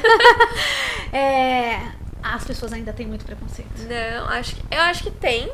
Mas como o natural tá vindo com força, o preconceito agora é das clientes, não das profissionais. Os Sim. profissionais já entenderam Sim. que chegou pra ficar. Por um tempo, pelo menos. Não sei se é pra Agora sempre. o desafio, Agora o desafio é, é a cliente. é a cliente. Entendeu? É a gente. O lábio também, eu. sinto. Elas Muito. gostam, elas se interessam, mas elas ainda têm um receio. Por quê? Super. Porque elas não veem a amiga, a vizinha. Quando elas estiverem vendo a amiga, a vizinha, né?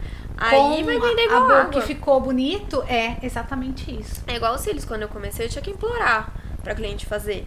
E lá fora, ó, já há mais de Olha 10 anos faziam isso. cílios. Aqui não. Mas hoje, hoje, graças a Deus, os cílios é tão difundido que não precisa. Ele tem uma procura passiva. É, entendeu? exatamente, tem uma procura passiva. Eu acredito que a gente vai chegar nesse momento também de Os lábios. e brow lamination também. É, porque a gente tem a rede social que vai ajudar a gente a quebrar todas essas Sim. objeções de- do que são os resultados, né? Mas as profissionais de lábios também já entenderam. Quem procura lábios já Sim. entendeu que vai ter uma, uma ascensão muito grande. Sim. Tanto Eu é que você vejo. vê os principais eh, profissionais hoje estão todos Focados eh, do lá. Brasil, todos. Eu vejo o Alan. Spadoni que fala. O Alan tá muito Ele focado em lábios. lábios. Sim, ele fala muito ultimamente, nos últimos meses ele tá muito Eu focado em lábios. um Gente, chama observe o mundo ao seu redor. Viver né? de lábios, acho que chama. Sim, acho né? que algum protocolo, É, algum curso deles. É, isso mesmo.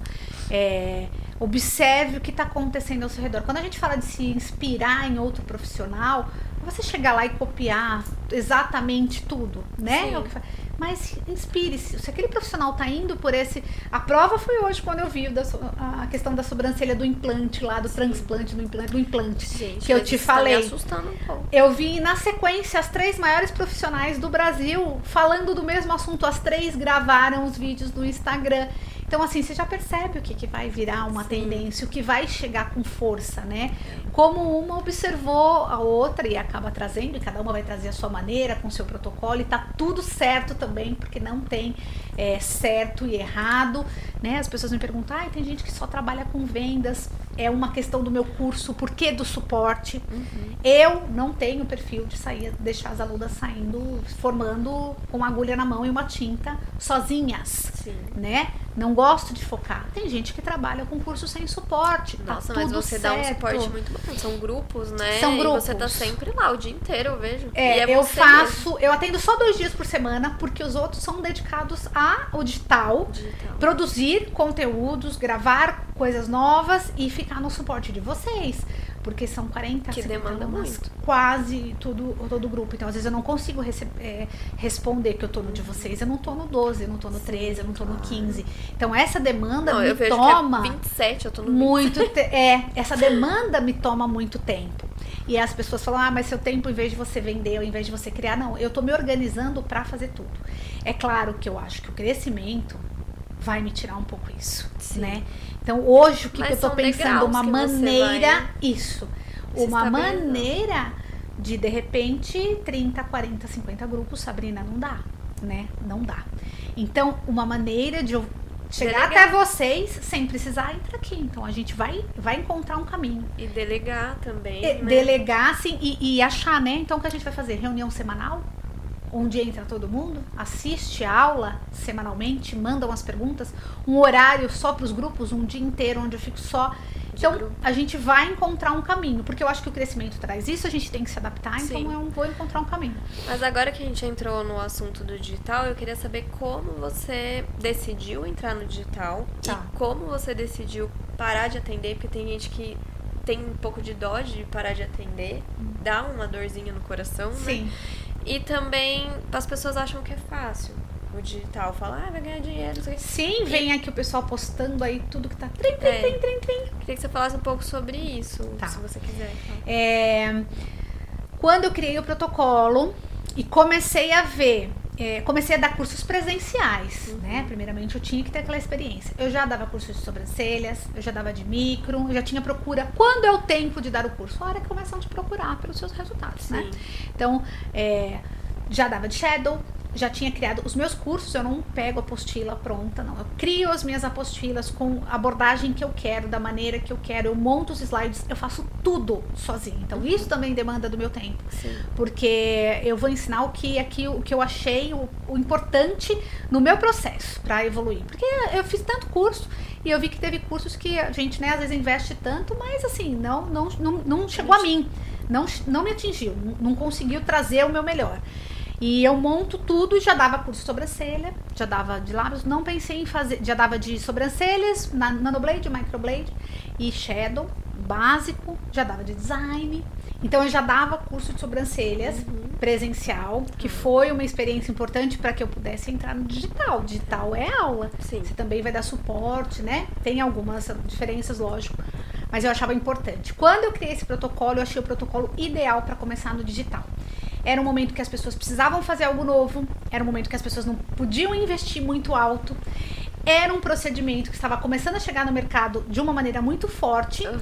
e que se falava muito pouco. Falava-se do hidragloss, mas como eu te falei, de uma maneira muito superficial. Superficial. E eu achei que ali era o momento de falar dele de uma maneira mais profunda, né? Trazer um pouco mais de conteúdo nesse sentido. Para que as alunas pudessem unir os dois protocolos e trabalhar com um pouco mais de versatilidade, Tá. né? Ó, Eu sei tratar, eu sei colorir, algumas vão tratar, algumas vão colorir, algumas vão fazer tudo, né? Uhum. Foi o momento e o novo desafio que eu falei, vou entrar pro digital, porque assim, não tinha nada, né? Mas foi na pandemia ou não? Foi depois da pandemia, Tá. tá? Foi depois da pandemia que eu comecei a produzir, porque é tudo um processo. Eu estava sozinha. Eu precisava fazer o cronograma, Nossa, é criar o conteúdo, tá?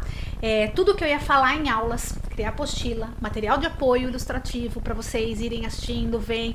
É, eu, eu não ia fazer um curso mais ou menos. Tanto é que a ideia, quando eu tive uma reunião que eu precisei de suporte, auxílio, era criar um produto no digital, um produto que fosse um abre carteira Uhum. uma coisa mais, um valor mais acessível, né? Então, é, Até pra a- conhecerem seu trabalho. Sim, me conhecer como profissional.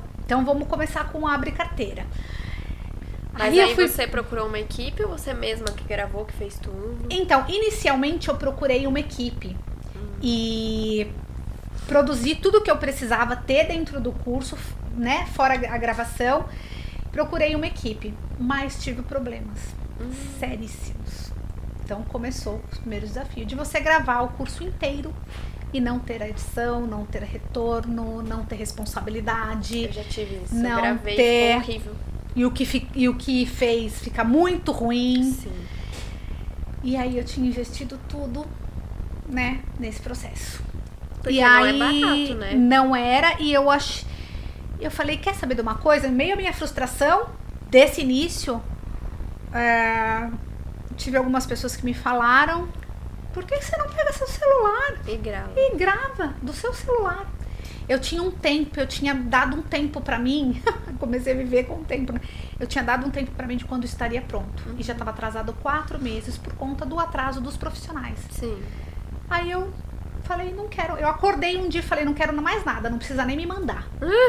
Eu vou fazer tudo sozinha. Pois eu catei meu celular, eu catei um pedestal e fiz as primeiras gravações. Tudo sozinha. Criei o cronograma, as falas, posicionei, luz, tal, que foram os primeiros que hoje já não estão mais nem em atividade. Já retirei tudo, já atualizei. Mas foi, os primeiros foi assim, feito na raça, né? É, toda vez que eu tinha uma dificuldade, às vezes comentava em casa, as pessoas me falavam, calma, você fez tudo isso na raça, né? Uhum. Porque o desafio do digital é falar, gravar, você seguir o script, você filmar os modelos práticas, Conseguir né? mostrar com Você clareza. conseguir mostrar com clareza, então gravava, regravava, foi todo um processo.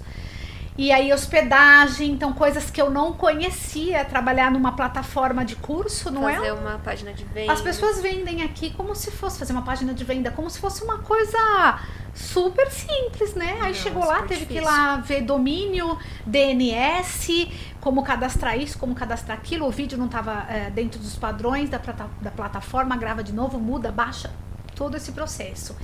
E fiz, e falei, vou colocar assim porque eu preciso começar. E foi, coloquei, fiz tudo direitinho, né? Deixei tudo assim da maneira que, claro, que hoje melhorei muito, mas assim, na época era o que eu sabia, com o que eu podia. Fizemos a página de venda, é, eu, o auxílio do meu irmão, né? Que me ajudou no tráfego na página, ele também já trabalha com no digital, então já Mas tem uma facilidade. O tráfego seu é bom hoje. O eu meu acho seu tráfego bom. O meu tráfego é bom. O meu tráfego é bom. Que é um dos segredos, né? Todo mundo me pergunta. Eu já tive profissionais de agência que vieram fazer reunião comigo para perguntar o que eu ia fazer no meu tráfego. Olha só. Eu acho bom. E assim, é, foi tentativa. Tentativa e erro. E é assim mesmo. Até você Sim. conhecer o teu perfil, o seu público. o seu público, como você trabalhar dentro. Então, meu irmão, nossa, me ajudou. Eu não tenho nem palavras. Ontem eu falei pra ele: olha, se fosse você, ele falar, imagina, né? Bobagem. Não, foi, foi Mas um ele é auxílio da área digital. fundamental. Sim, ele tem hoje esse negócio com o meu pai, que Uhum. foi esse negócio deles aí que deu. Tá no digital também, é, tem site, tudo. Mas a gente não comentou uma coisa muito importante que eu preciso falar aqui, que é a nossa rede de apoio, Uhum. né? Então, a questão, eu sei que nem todo mundo tem, mas eu tive. Eu tive, eu tive as pessoas, a minha rede de apoio me segurou, Uhum. me segurou assim por todos os eh, pedaços que eu poderia desmoronar, Sim. mentalmente, né, psicologicamente, fisicamente.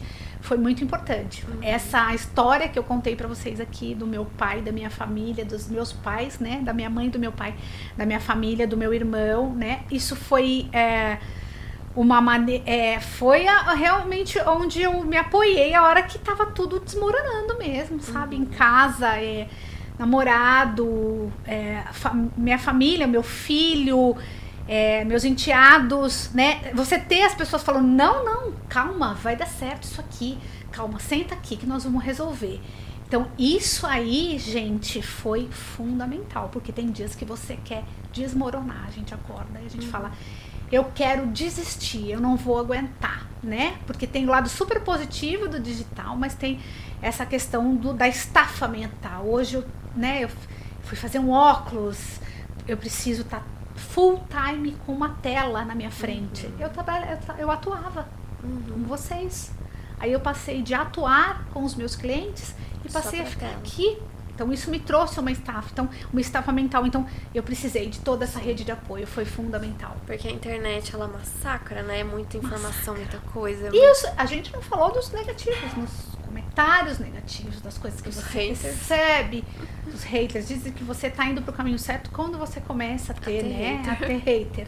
Então, esse processo do digital, além do processo de estar presente aqui desse início, foi difícil, mas com certeza essa rede de apoio é, foi fundamental, me É encorajou porque muito. tem aquelas pessoas que não têm coragem de fazer o que você faz e aí elas vão te agredir porque elas têm raiva de que você faz o que você faz. Sim, exatamente. É, é, aqui abriu a porta daquela maldade onde você não vê o rosto, né? Onde as pessoas são corajosas.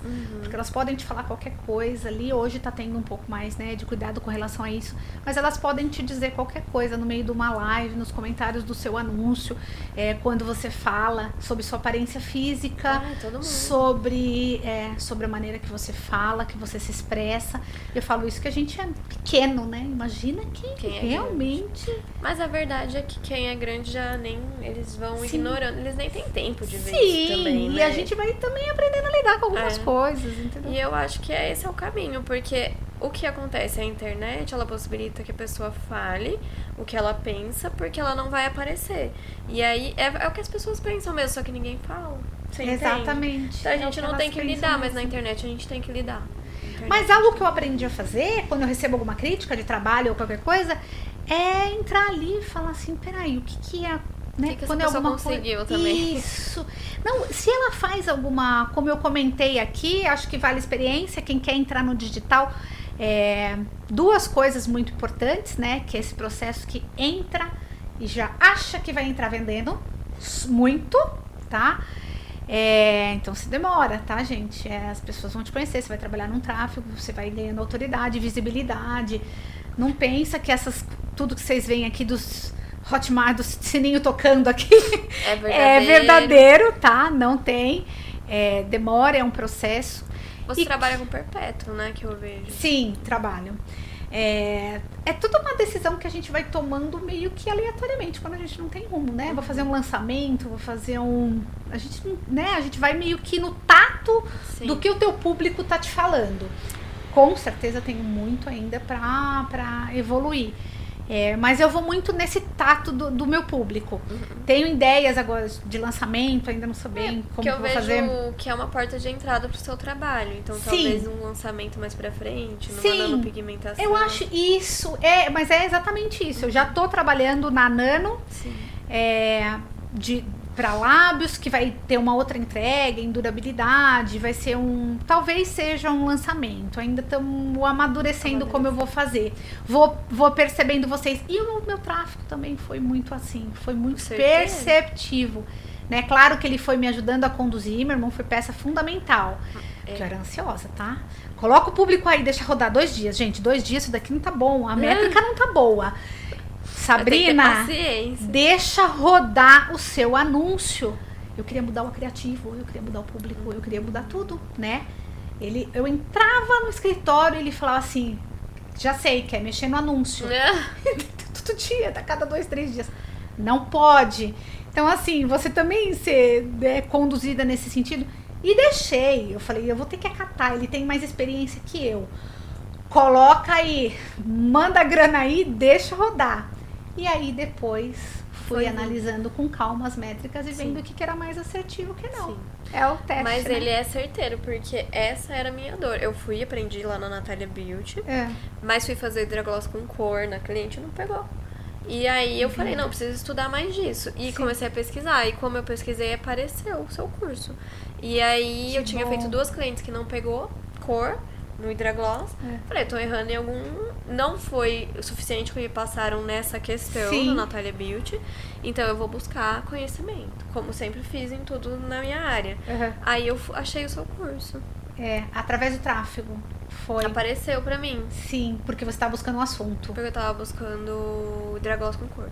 Sim, muito interessante. É esse o feedback. E eu comecei a realmente é, a entender o perfil de quem eu estava alcançando, quem era a, procura, né? É um trabalho na rede social que também era tudo novo para mim. Sim. Eu fui ali meio que vendo o que estava dando certo. né? Claro que quando você tem uma empresa, que você profissionaliza, né? Hoje, é, eu- a minha empresa, ninguém sabe delegar se não sabe fazer. fazer. Então, o fato de eu ter gravado o meu curso e fe... eu editei as aulas Meu todas, Deus. eu fiz todas as edições, minha cunhada, um agradecimento também. Quem teve comigo, então me ajudou, edição, grava, baixa vídeo. Então, essa experiência, só- eu só posso hoje delegar porque eu tava lá. Então, se a pessoa fala, ah, tô fazendo o teu tráfego. Tanto é que eu tive outras experiências também muito ruins com empresa de marketing também, Que tá? eu acho uma furada algumas, nossa. Não, furadíssima, tá? Furadíssima, assim, da pessoa oferecer uma coisa que nem ela alcança, certo? Então, é, cuidado, todo cuidado é pouco. Quando a gente Sim. vê isso, tem que começar. Mas vale, de repente, você não entrar aqui no Instagram, trabalhar. Falei, fiz uma live sobre o botão turbinar ali. Ele abre portas. né? Tem dado muito certo, tem. Então, porque o tráfego, ele tem um pouquinho, um pouquinho mais complicado, né? Você vai ter que sentar e estudar. Qual é a desculpa, gente, que a gente tem hoje de abrir um vídeo no YouTube? Falei isso ontem como melhorar o meu perfil no Instagram, no Instagram, como conduzir, como formar um público para tráfego pago. Tá, é só É só botar um assistir. foninho aqui, ó, e estudar. A gente não tem mais desculpa, né, de buscar conhecimento. Sim. Então fui fazendo isso é, e esse ponto de você trabalhar, é, é, entender o que está fazendo, né, ir lá Sim. e fazer. Aí é a maneira mais assertiva de você comandar, né? Sim. E os primeiros cursos você vendeu bem? Como que foi? Não, vendi. Demorei 30 dias pra fazendo tráfego e o curso lá parado. E olhava todo dia pra ver se tinha vendido Já um vendi. curso. 30 dias pra vender o primeiro. 30 dias. Ah, é importante vender o as pessoas- primeiro 30 dias, porque as pessoas acham que vai rodar na primeira semana, porque você deixa tudo alinhadinho, você põe o dinheiro lá e você pega um dinheiro que você tem, investe bem, legal no tráfego, o que também é um ponto a As se pensar. não querem investir. Já não querem investir, gente, muito baratinho, por exemplo, são 5 dólares, são é um dólar por dia, né? Acho que você pode colocar no mínimo, um dólar por dia. É, gente, é muito pouco. A gente gasta esse dinheiro com qualquer coisa, em qualquer lugar na semana, comendo, tá? Assim, Eu vai acho até que quem, mesmo quem não vende curso, pra angariar cliente, deveria investir em tráfego. Claro! Você É- tem é- como você fechar o seu público por idade, por sexo e por bairro. Você pode fazer um tráfego dentro Sim. do seu, do seu diâmetro, do Sim. seu, do seu raio. Sim. Entendeu? Então, assim, é uma maneira muito específica de você chamar seus clientes. Agora, precisa ter um valor muito alto? Na minha opinião, não. Eu já cheguei a colocar valores exorbitantes e não tive o retorno, do que eu Retorno. tive com um valor Porque bacana. o Isso, anúncio. com né? criativo legal, acertei no criativo, acertei na copy, quanta coisa que a gente tem que pensar, né? No texto ali, acertei no criativo, acertei na copy, acertei valor basiquíssimo. E o anúncio foi super bem. Então, assim, não precisa alto investimento, mas hoje a gente precisa. O alcance do tráfego é muito importante. É muito importante. Muito Nada importante. mais é tão orgânico assim. Não, não adianta falar. Assim, a gente pode ter um alcance orgânico. A gente vai ter um alcance orgânico quanto mais desenvolve, perfil, autoridade. Você tem um alcance orgânico. Mas hoje em dia, até ó, a pequeno mesmo quem é empreendedor. grande, Quem tá atendendo. Exatamente. Quem, quem tem ali na, na sua atende na sua casa, gente, põe seis reais por dia ali rodando Sim. seu anúncio no seu bairro. Entendeu? E falando do, do de curso digital mesmo, digital, mesmo quem faz muitos lançamentos, sempre investe em tráfego, porque o público Sem quente dúvida. acabou. Aí tem que investir mais. Aí acabou. Pessoas novas. Investe em mais, Mas entendeu? É Pessoas sempre novas chegando. É, hoje isso faz parte do nosso investimento. Quando você vai fazer ali sua planilha, tem que ter esse investimento, né? Vai ter o boca a boca, vai ter tudo aquilo que a gente comentou no início, não pode abandonar. Mas hoje o que manda é isso. Então precisa Sim. estudar um pouquinho ali, fazer, usar o Instagram bastante, o Turbinar, como eu falei, que me ajudou bastante também ali dentro, né? Quem não acha muito complexo trabalhar dentro de um gerenciador de anúncios, trabalhar ali dentro do Instagram também, coloca o valor mínimo ali, seis reais por dia, e consegue alcançar ah, com o seu antes e depois, ou seu anúncio, ou você explicando algo, o seu público, Sim. né? Vai te trazer bastante, é fundamental. Hoje tem que ter esse investimento. Quando fizer a planilhinha tem que estar ali, E você investimento. tá no YouTube ou não? Eu TikTok? cheguei a fazer, é, cheguei a fazer alguma coisa no YouTube, mas me tomou tanto o digital que ou eu focava, né, ali no que eu tava desenvolvendo, ou eu ia dispersar demais.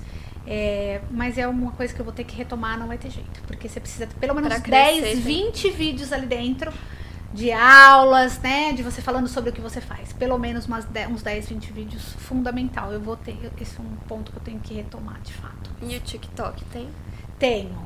Tenho TikTok e estou sendo pressionada para fazer o anúncio no TikTok. Ah, Então, assim, equipe tá falando, tá demorando para entrar no TikTok, tá demorando para entrar no TikTok, porque as pessoas estão rodando muito ali, mas eu tô muito preconceituosa aí, eu não achando gosto. que ali é só um lazer, que as pessoas só entram não. pra é, ver um conteúdo, dar risada e tal. Tô preconceituosa. E eu Mas não tô muito vejo inclinada. mais o TikTok como sendo uma rede social só de jovens. Hoje eu vejo pessoas mais velhas usando. Imagina, você entra na casa, minha mãe tá com o foninho ali, ó. Aonde? Sim. No TikTok, meu amor. É onde as pessoas estão. Conteúdo, estudando e vendo vídeo, sim. Eu tenho Muito dificuldade com o TikTok. Por quê? Porque eu, eu tenho esse preconceito também, não gosto do. Preconceito, é. Então, mas, Mas olha, eu o entendo que as alcance pessoas- tá super bom. Eu entendo que as pessoas gostam do, do É. TikTok. É, e o que aconteceu foi que o Instagram tava dando muito foco no Reels por conta de TikTok. concorrer com o TikTok, né? Mas ele tem mudado agora o foco pros stories de novo, porque tá entendendo porque que a nossa venda, É que o nosso produto tá sendo comprado por quem te acompanha diariamente. E quem te acompanha diariamente tá dentro dos stories, né? E eu acredito que cada rede social tem seu foco. E a gente também. Cada, cada profissional gosta de uma rede social. Sim. Po- pode ter as outras, mas vai ter a principal. É. Não adianta. É. Né? Eu tô sendo pressionada para entrar no TikTok. Não, você que... não pode deixar de ter presença, mas às vezes o seu, é. o seu foco sempre vai ser Instagram, Instagram. porque você se dá Ainda bem Ainda considero o meu público, meu público tá muito ali no Instagram mesmo. Mas eu acho que vale a experiência, né? Eu acho que tem que ter essa experiência para falar, ó, oh, não, não é. Ou, nossa, me enganei. Super é, né? Eu já vi uma vez um sobre lançamentos, aquele Ítalo. Ah, um Ítalo que fala de relacionamentos lá, é. não lembro o nome dele. Ele, ele era sempre indicado a fazer no Facebook, porque ele começou há muitos anos atrás. E ele fazia e não vendia no Facebook. Daí ele mudou, ele falou: vou fazer no YouTube.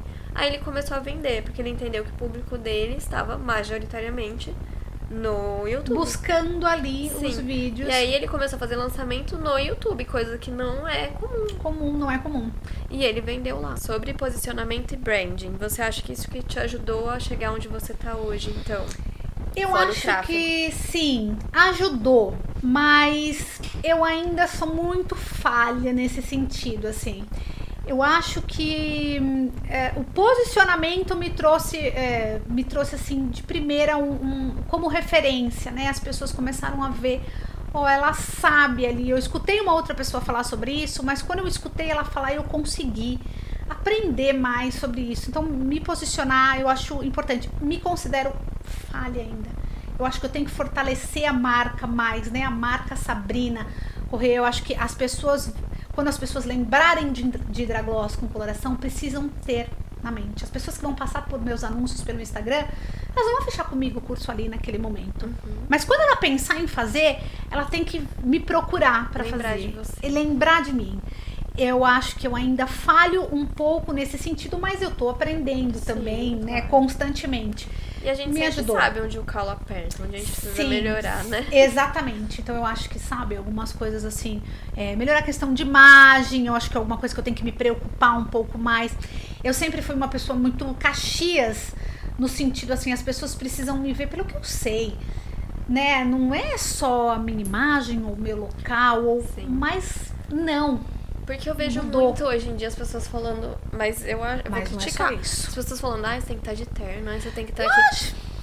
Não, não, é. Eu acho importante. Total. Eu sempre fui, eu sempre trabalhei com beleza, então eu sempre fui preocupada com imagem. Sim. Profissionalismo, acho que é passado na imagem também. Sim. Mas hoje se vende uma coisa que só se você usar um terno, você já vai ser autoridade. Isso não é verdade. Tirou as palavras da minha boca. Tem muita gente de terno fazendo péssimos trabalhos então. e se posicionando muito mal e não entendendo nada do que está fazendo. Então isso é super perigoso para quem está começando. Sim. Entendeu? Que pensa só que vai fazer uma imagem super bonita. E é... aí não vai fidelizar cliente porque hum. falta técnica. Sim, certo. vazio conhecimento. Então, na verdade, a gente é um volta ao, ao que é mesmo, né? Que claro que tem que ter uma marca forte, as pessoas precisam lembrar de você, precisa ter uma imagem bacana, estamos trabalhando com beleza, mas a questão do conteúdo, conhecimento, autoridade para mim é prioridade. Eu sempre fui é. muito nesse sentido mesmo. Acho que por isso que eu abandono um pouquinho o restante, por considerar Sim. que o mais importante é isso, para mim, né? É mas aquele impacto inicial precisa ter, né? É, mas talvez a imagem, uma boa imagem, te encurte o caminho. A pessoa acredite mais rápido, a pessoa Sim. compre a sua ideia melhor. Sim. Talvez você consiga até agregar um valor, talvez. Sim. Sim. Mas é. não é o mais importante. Nunca vai ser. Nunca vai ser. Eu acho que um ponto que a gente tem que abordar é a comunicação. Né? A comunicação com a sua cliente, a comunicação com as minhas alunas, a maneira de comunicar ela, ela ultrapassa tudo isso. Sim. Eu acho que você pode nem estar tá de terno, mas Sim. você pode super comunicar bem, gerar uma sintonia com o teu público, assim, com muito certeza. grande, uma afinidade. E cai aquilo que hoje que a gente disse, a pessoa vai comprar você antes de comprar o seu produto, né? Sim. Então eu acho que é um conjunto. Mas as pessoas têm desviado realmente esse sentido mesmo. Com certeza. E qual característica você acha essencial para um negócio dar certo? Mesmo digital ou não? Hum, primeiramente, é, a coragem, o medo de não errar, se a gente for falar não é num âmbito maior ali, eu acho que a coragem, esse medo de não encarar, tá com vontade, é aquilo que você se propôs, pode até dar errado, pode, né? Eu acho que esse é o primeiro passo. Se a gente for falar é, Mas aí, é, na questão de empreendedorismo, é, acredito que a organização, né? Quando eu comecei a me organizar ali no meu negócio, é, as coisas começaram a fluir melhor. Eu não acordava mais confusa, pensando, meu Deus, como que eu vou fazer hoje? O que, que eu vou fazer? Então, essa organização, é, tanto no seu dia a dia, na sua rotina, é, não é necessário grandes investimentos, mas essa organização do seu dia, da sua rotina, para mim, é, no meu perfil ajudou demais. Assim, eu acho que para empreender você precisa da coragem, você precisa da organização, você Metas, precisa né? do conhecimento, o foco, né? Onde eu vou chegar? Eu vou chegar ali. Muita gente fazendo tudo de uma vez, né? Então faz essa técnica, não fica bom em nada, né? Então faz um pouco de cada um, não consegue ter referência do que você é boa de fato. Aí a pessoa, a aluna me fala, mas eu vou vender um procedimento só. Se hoje você tem um procedimento, evolua, né? Naquele, faça aquilo Dentro muito bem. Depois você vai abrindo os leques para as outras coisas, porque a tua cliente que já te conhece como autoridade naquilo, ela vai confiar se você, se você faz lábio. Ah, mas a sobrancelha dela deve ser o máximo. Ela já faz lábio tão bem, Sim. a sobrancelha deve ser. Nossa, se ela for fazer cílios depois, aí com certeza já confia naquilo que você Sim. entrega. Esse é. foco é bem, bem importante também. Você entrou num assunto que eu gosto muito, que eu sempre falo, às vezes é melhor vender mais para uma cliente do que ter uma cartela extensíssima de clientes. Porque aquela cliente já confia no seu trabalho. Exato. Se você for boa em, no seu carro-chefe, vamos dizer, no meu caso, cílios, as clientes fecham boca comigo porque elas confiam em mim. Não é a realidade? Não é a Aí verdade. é diferente, por exemplo, eu já tenho bastante conhecimento e muita experiência em cílios. Não é que eu tô começando nos cílios, começando na sobrancelha, começando no lábio. Você Sim, entende? Uhum. Então, eu já tenho uma cartela, eu já consigo desenvolver e agora eu posso parar um pouco e me entregar em outro procedimento. Exato. É diferente de você não é bom nos cílios, começar a boca, não ficar bom na boca e ir pra sobrancelha.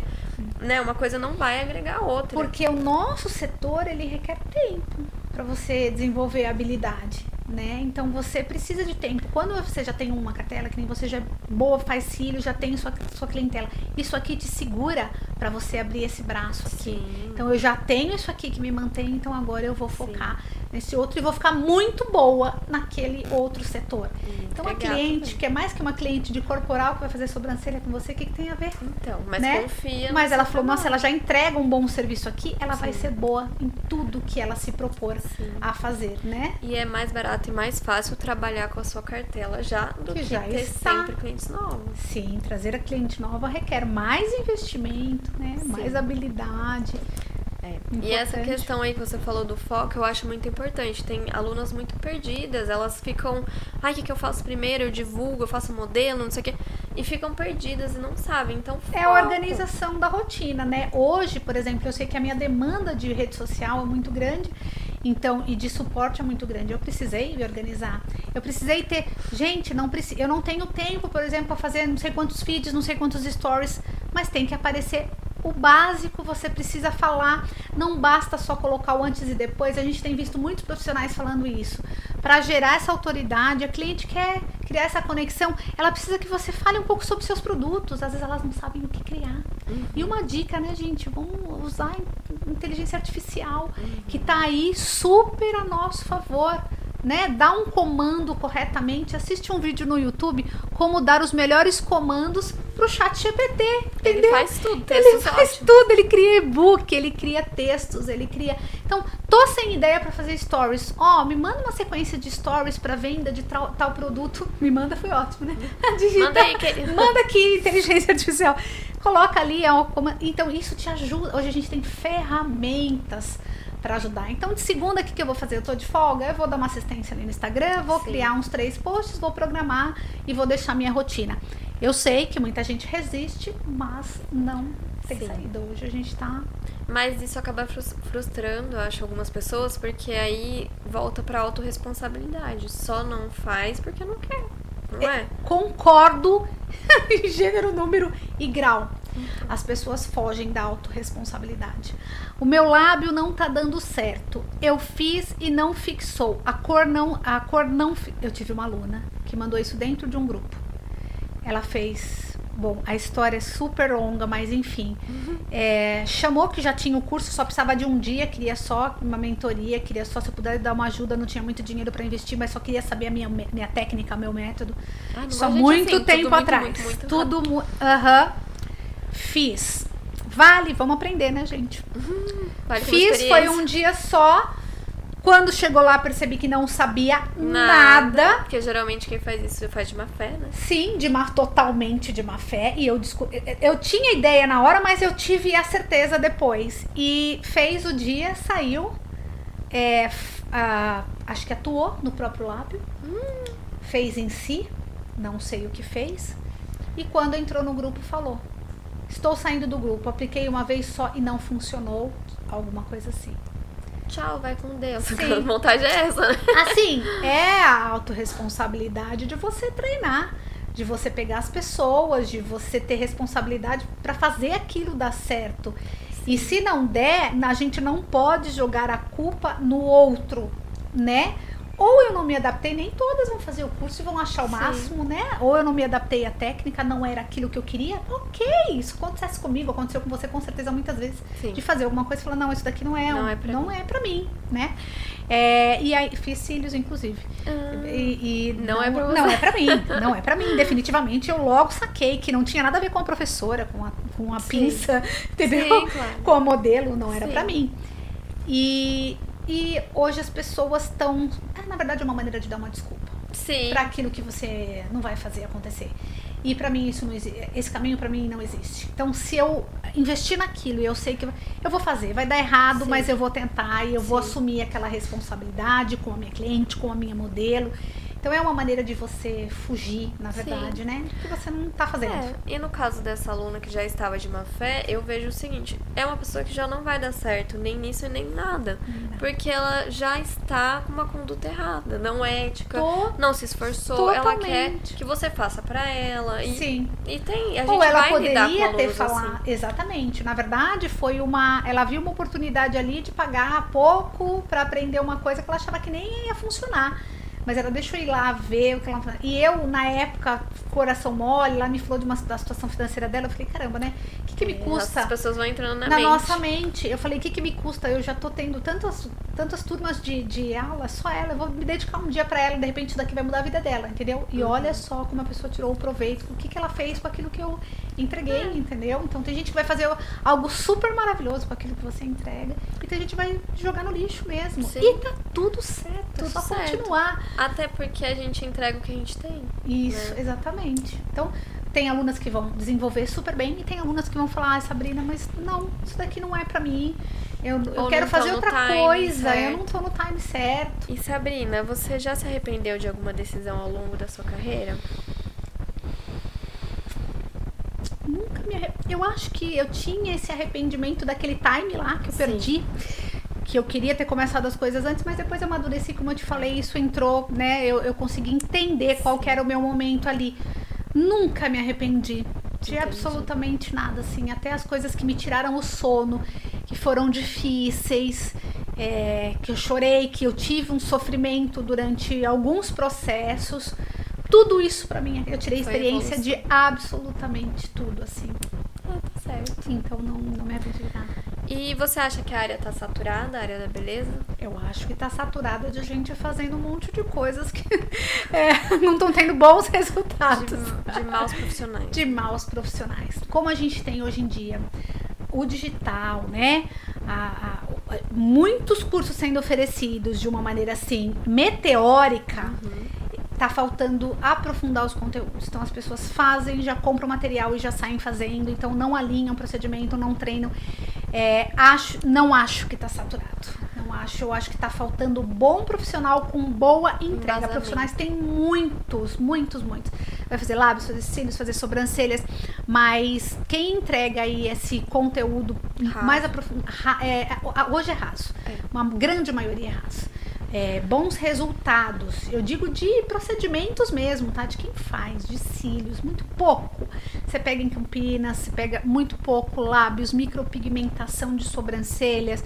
É, cresceu muito, mas eu acho que se você tiver um diferencial É, com certeza. As pessoas me perguntam, ai, mas você acha que eu vou conseguir ganhar uma grana, né? Fazer um dinheiro. Claro que a gente vai alinhar tudo, né? Redes sociais, vai Sim. alinhar posicionamento, brand, tudo. Mas é, saber fazer postar ali, a cliente rodar ali o seu feed e ver o teu resultado, eu acho que já é fundamental. Então tá Sim. faltando conhecimento, embasamento, não só vender por vender aí qualquer Sim. resultado.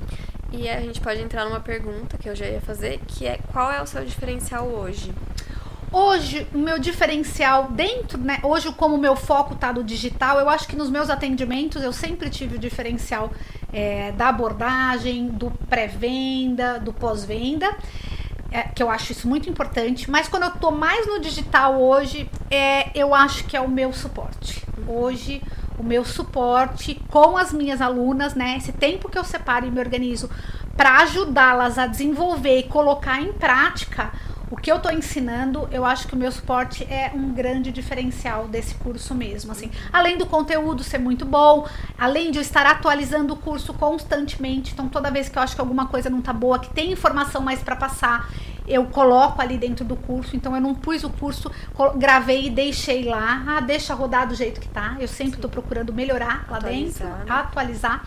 E essa questão do suporte que eu acho fundamental neste na venda deste produto, que é uma execução, né, que você precisa dar um pouquinho mais de atenção ali para que as alunas executem bem. A finalidade é entregar um bom resultado. Então eu ajudo elas a alcançarem esse caminho. Eu acho que é um Sim. grande diferencial. E você pretende parar de atender? É, eu acho assim que com o digital agora eu já diminui meus atendimentos, mas eu vou, eu vou seguindo aí é, não sei, vamos ver o que vai acontecer. Eu acho que, assim, vou parar. Provavelmente vou mesmo. Talvez eu abra um dia, dois no mês, para fazer todo mundo que me procurar para retoque uhum. e tal. É, mas eu acho que agora o meu, o meu foco vai ficar dentro dos cursos e das alunas, que já me demanda muita Sim. energia, né? Sim. né? Às vezes, um dia que eu paro, dois na semana que eu tenho que parar para atender, é o momento que eu vou abandonar aqui. Eu não posso fazer isso, né? Sim. Então, tem coisas que o suporte me ajuda, a equipe ajuda, e tem coisas que eu tenho que fazer pessoalmente. Sim. Então, talvez no futuro vá ou vá me adaptar um dia por semana, um dois dias por mês. Vamos ver o que a demanda for me levando, sim. vou fazendo. Mas é provável que sim. Sim. E você pretende ter equipe? É, de atendimento? É uma equipe de atendimento, não sei, não sei. Hoje no momento é algo que eu não parei para pensar ainda uhum. se eu uhum. faria uma equipe lá dentro, porque também vai demandar de eu treinar, Sim. de tudo isso, né? Então, num dado momento onde minhas coisas no digital estiverem seguindo um pouco melhor, talvez eu consiga me dedicar a treinar e ter uma equipe. No momento, não penso nisso, não. É Mas no digital, não... sim. Mas no digital, sempre, cada vez mais. Uhum. Porque eu percebi que a força, Hoje a gente consegue alcançar muita gente pelo digital. As uhum. pessoas estão deixando de fazer curso presencial para optarem pelo digital, pela qualidade que está sendo uhum. mostrada ali, que está cada vez melhor. E porque então, pode rever também várias vezes. Sim, né? exatamente. Ela vai ter aquele conteúdo. Porque, na verdade, quando a gente fala de curso presencial, vou falar uma coisa que até vira polêmica aqui. A aluna vai, ela fica os dois dias, mas a gente percebe que quando ela sai dali, é tanta informação para ela absorver que fica ali 80% das informações ficam Sim. perdidas. Quem dá aula sabe disso, Sim. né? E aí te demanda o teu suporte do pós, às vezes de coisas mínimas, Sim, básicas, básicas, que ela não absorveu. Porque o curso de dois dias, embora meu curso seja das 9 às 17, 18, eu não tenho muito limite de terminar, eu fico quanto precisar, atendimento aos modelos. Eu preciso, é, muita gente vai pelo presencial por conta de atender as modelos, mas eu percebo que aquele conhecimento ele se dissipa muito rápido quando você sai.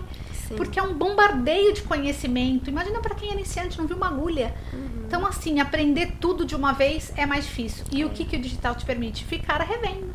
Se o curso é atualizado, então, como o meu, maravilhoso, porque a aluna vai ficando, vai revendo, vai né, trazendo conhecimento de volta. Eu vejo muitos profissionais dão presencial e aí de brinde vai um online para a aluna conseguir rever, né? É muito bacana. Eu Ou... cheguei a fazer alguns, assim, ela é. comprava é. o digital e vinha fazer um curso um dia no presencial. Sim. Também foi uma ideia bacana. O da Natália Beauty eu fiz presencial. E eu ganhei o online para poder, acho que rever mesmo. Sim, né? os conteúdos, porque muita coisa se perde. Então, esse é um caminho também bacana. É, mas é, eu acho que o digital ainda está dominando. Quanto melhor a qualidade do que for entregue, de tudo, eu acho que ele vai Sim. dominar mesmo. Então a minha força hoje em dia vai ficar mais no digital. E aí eu, eu acho que presenciais futuro, aleatoriamente. Sinceramente, eu acho que no futuro todo mundo, todos os profissionais hoje que dão curso presencial vão ter que estar no online, vão porque ter, não Sim, é, não dá para escapar assim é, disso. E, e, e, com certeza não só um produto, né? Como eu tenho hoje, vão é, mais produtos, porque sim. as pessoas estão muito em busca. É raro hoje em dia alguém me falar, mas eu preferia presencial inacreditável, né? Porque antigamente era tudo, ah, não, obrigada, eu prefiro presencial, eu tá muito longe. Uhum. Então, às vezes a pessoa prefere procurar alguém perto, mas não fazer com aquela que ela queria. Sim. Então, procurava alguém perto para fazer presencial. Hoje não. Hoje elas vão fazer com quem, mesmo que seja no digital, Sim. mas ela vai fazer com aquela profissional que ela já admira, já criou conexão, Sim. já viu o resultado. Então, eu acho que o digital vai crescer muito. Então, a gente variar de serviço. Eu pretendo colocar todas as minhas forças no momento no digital mesmo. Sim. Que conselho você daria para quem está começando ou está em dúvida se entra na área? Bom, é, a área da beleza me trouxe assim experiências incríveis, né? Mesmo porque eu saí de um setor mais pesado, mais denso, hospitalar, me trabalhava com doença, dor, tristeza uhum. e fui para a área da beleza. Então, que é uma área de autoestima. Autoestima, como eu comentei com vocês, alegria, a pessoa chega alto astral, sai super alto astral. Então, meu clima mudou 360 graus Sim. e eu amei. Né? Eu amei. É difícil alguém ouvir alguém que falou entrei para a área da beleza, mas não gostei, desisti. É muito difícil. Então, assim, existe mercado, ela cresce assim de uma forma meteórica também, então sempre vão ter novos protocolos, novos procedimentos, né? Só que você, quem está começando, precisa realmente criar um, um foco, precisa criar um perfil. Então não adianta fazer tudo de todos, né? Se o seu perfil é voltado para naturalidade, vai buscar, né? Se o seu perfil é voltado para, sei lá, uma estética facial, alguma coisa que trabalhe ah, alguma coisa que trabalhe mais terapêutica, foca naquilo.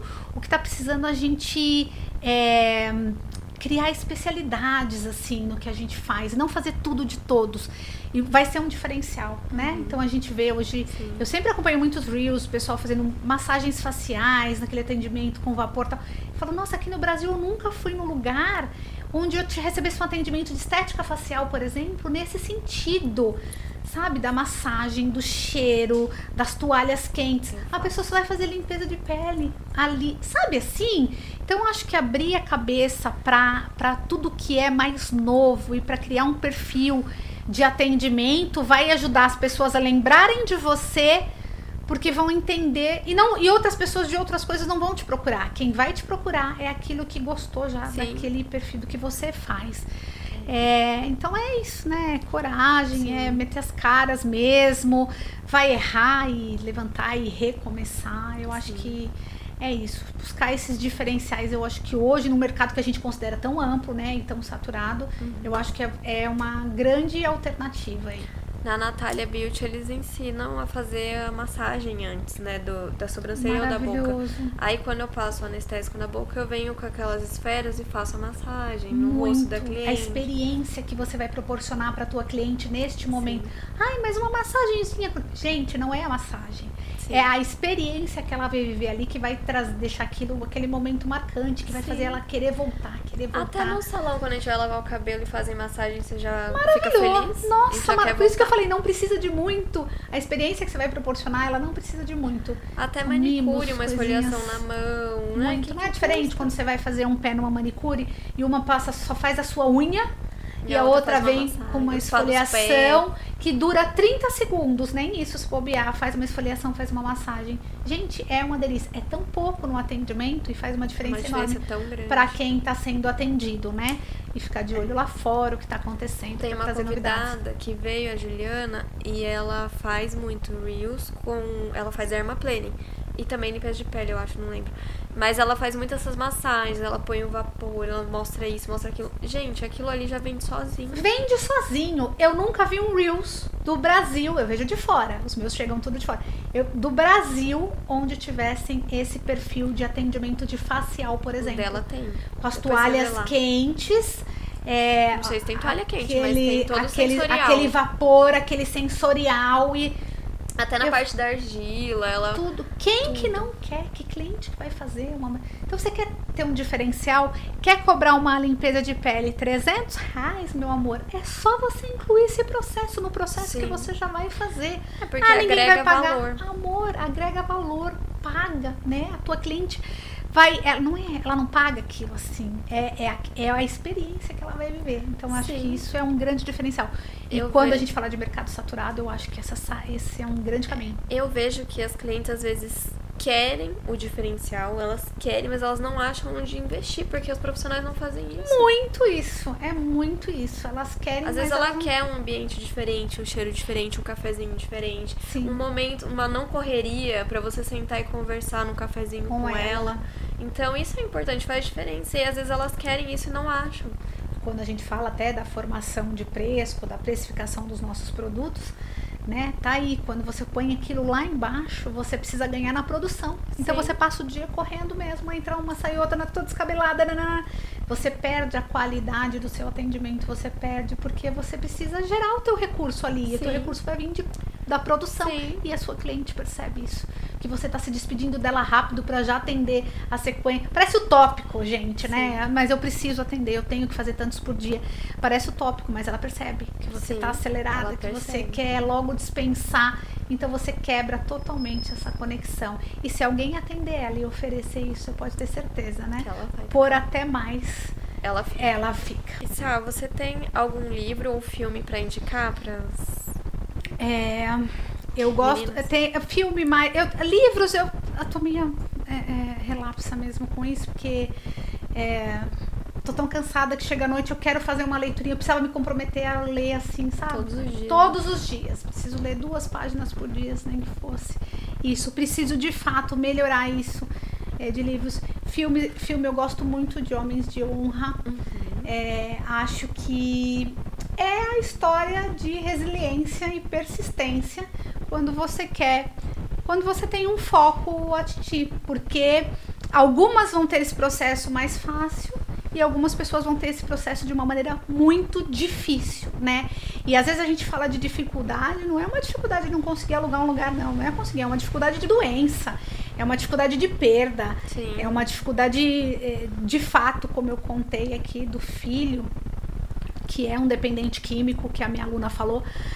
É, então eu acho que dentro desse filme, essa questão da persistência e de alcançar, é, passar pelo processo e de alcançar aquilo que você quer, porque você almejou aquilo, que você sabe que você vai ser feliz com aquilo. Então eu acho que ele passa, quem já assistiu sabe, ele passa por tantas dificuldades, mas ele prova que ele pode chegar ali onde ele quis tanto chegar. É, e não foram poucas dificuldades. Então eu acho que é um filme que eu amo muito, amo muito Gladiador também. É, assisto e todas as vezes que eu assisto, a coisa da resiliência fica muito forte, eu adoro. Eu queria muito ter Sim. assistido esse filme no cinema, assim, todas as vezes eu tiro daquele filme uma lição super bacana. E eu, eu gosto muito da Cabana também, porque a Cabana, quando ela fala um pouco mais de vida e de fé.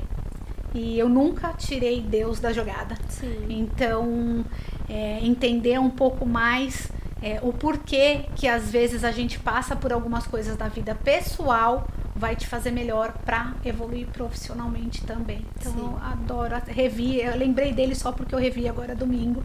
É, é um filme muito emocionante que vai te ajudar a tratar de outras coisas, mas te fazer melhor para todos os setores assim Sim. da sua vida. Então, que legal. Então é isso, gente. Adorei o papo. Sá, você quer falar suas redes sociais? É, Sabrina Correia Academy, o Instagram. É, trabalho, né? é, foquei aí na questão dos lábios. Hoje eu tô muito forte no digital, com hidragloss, com coloração.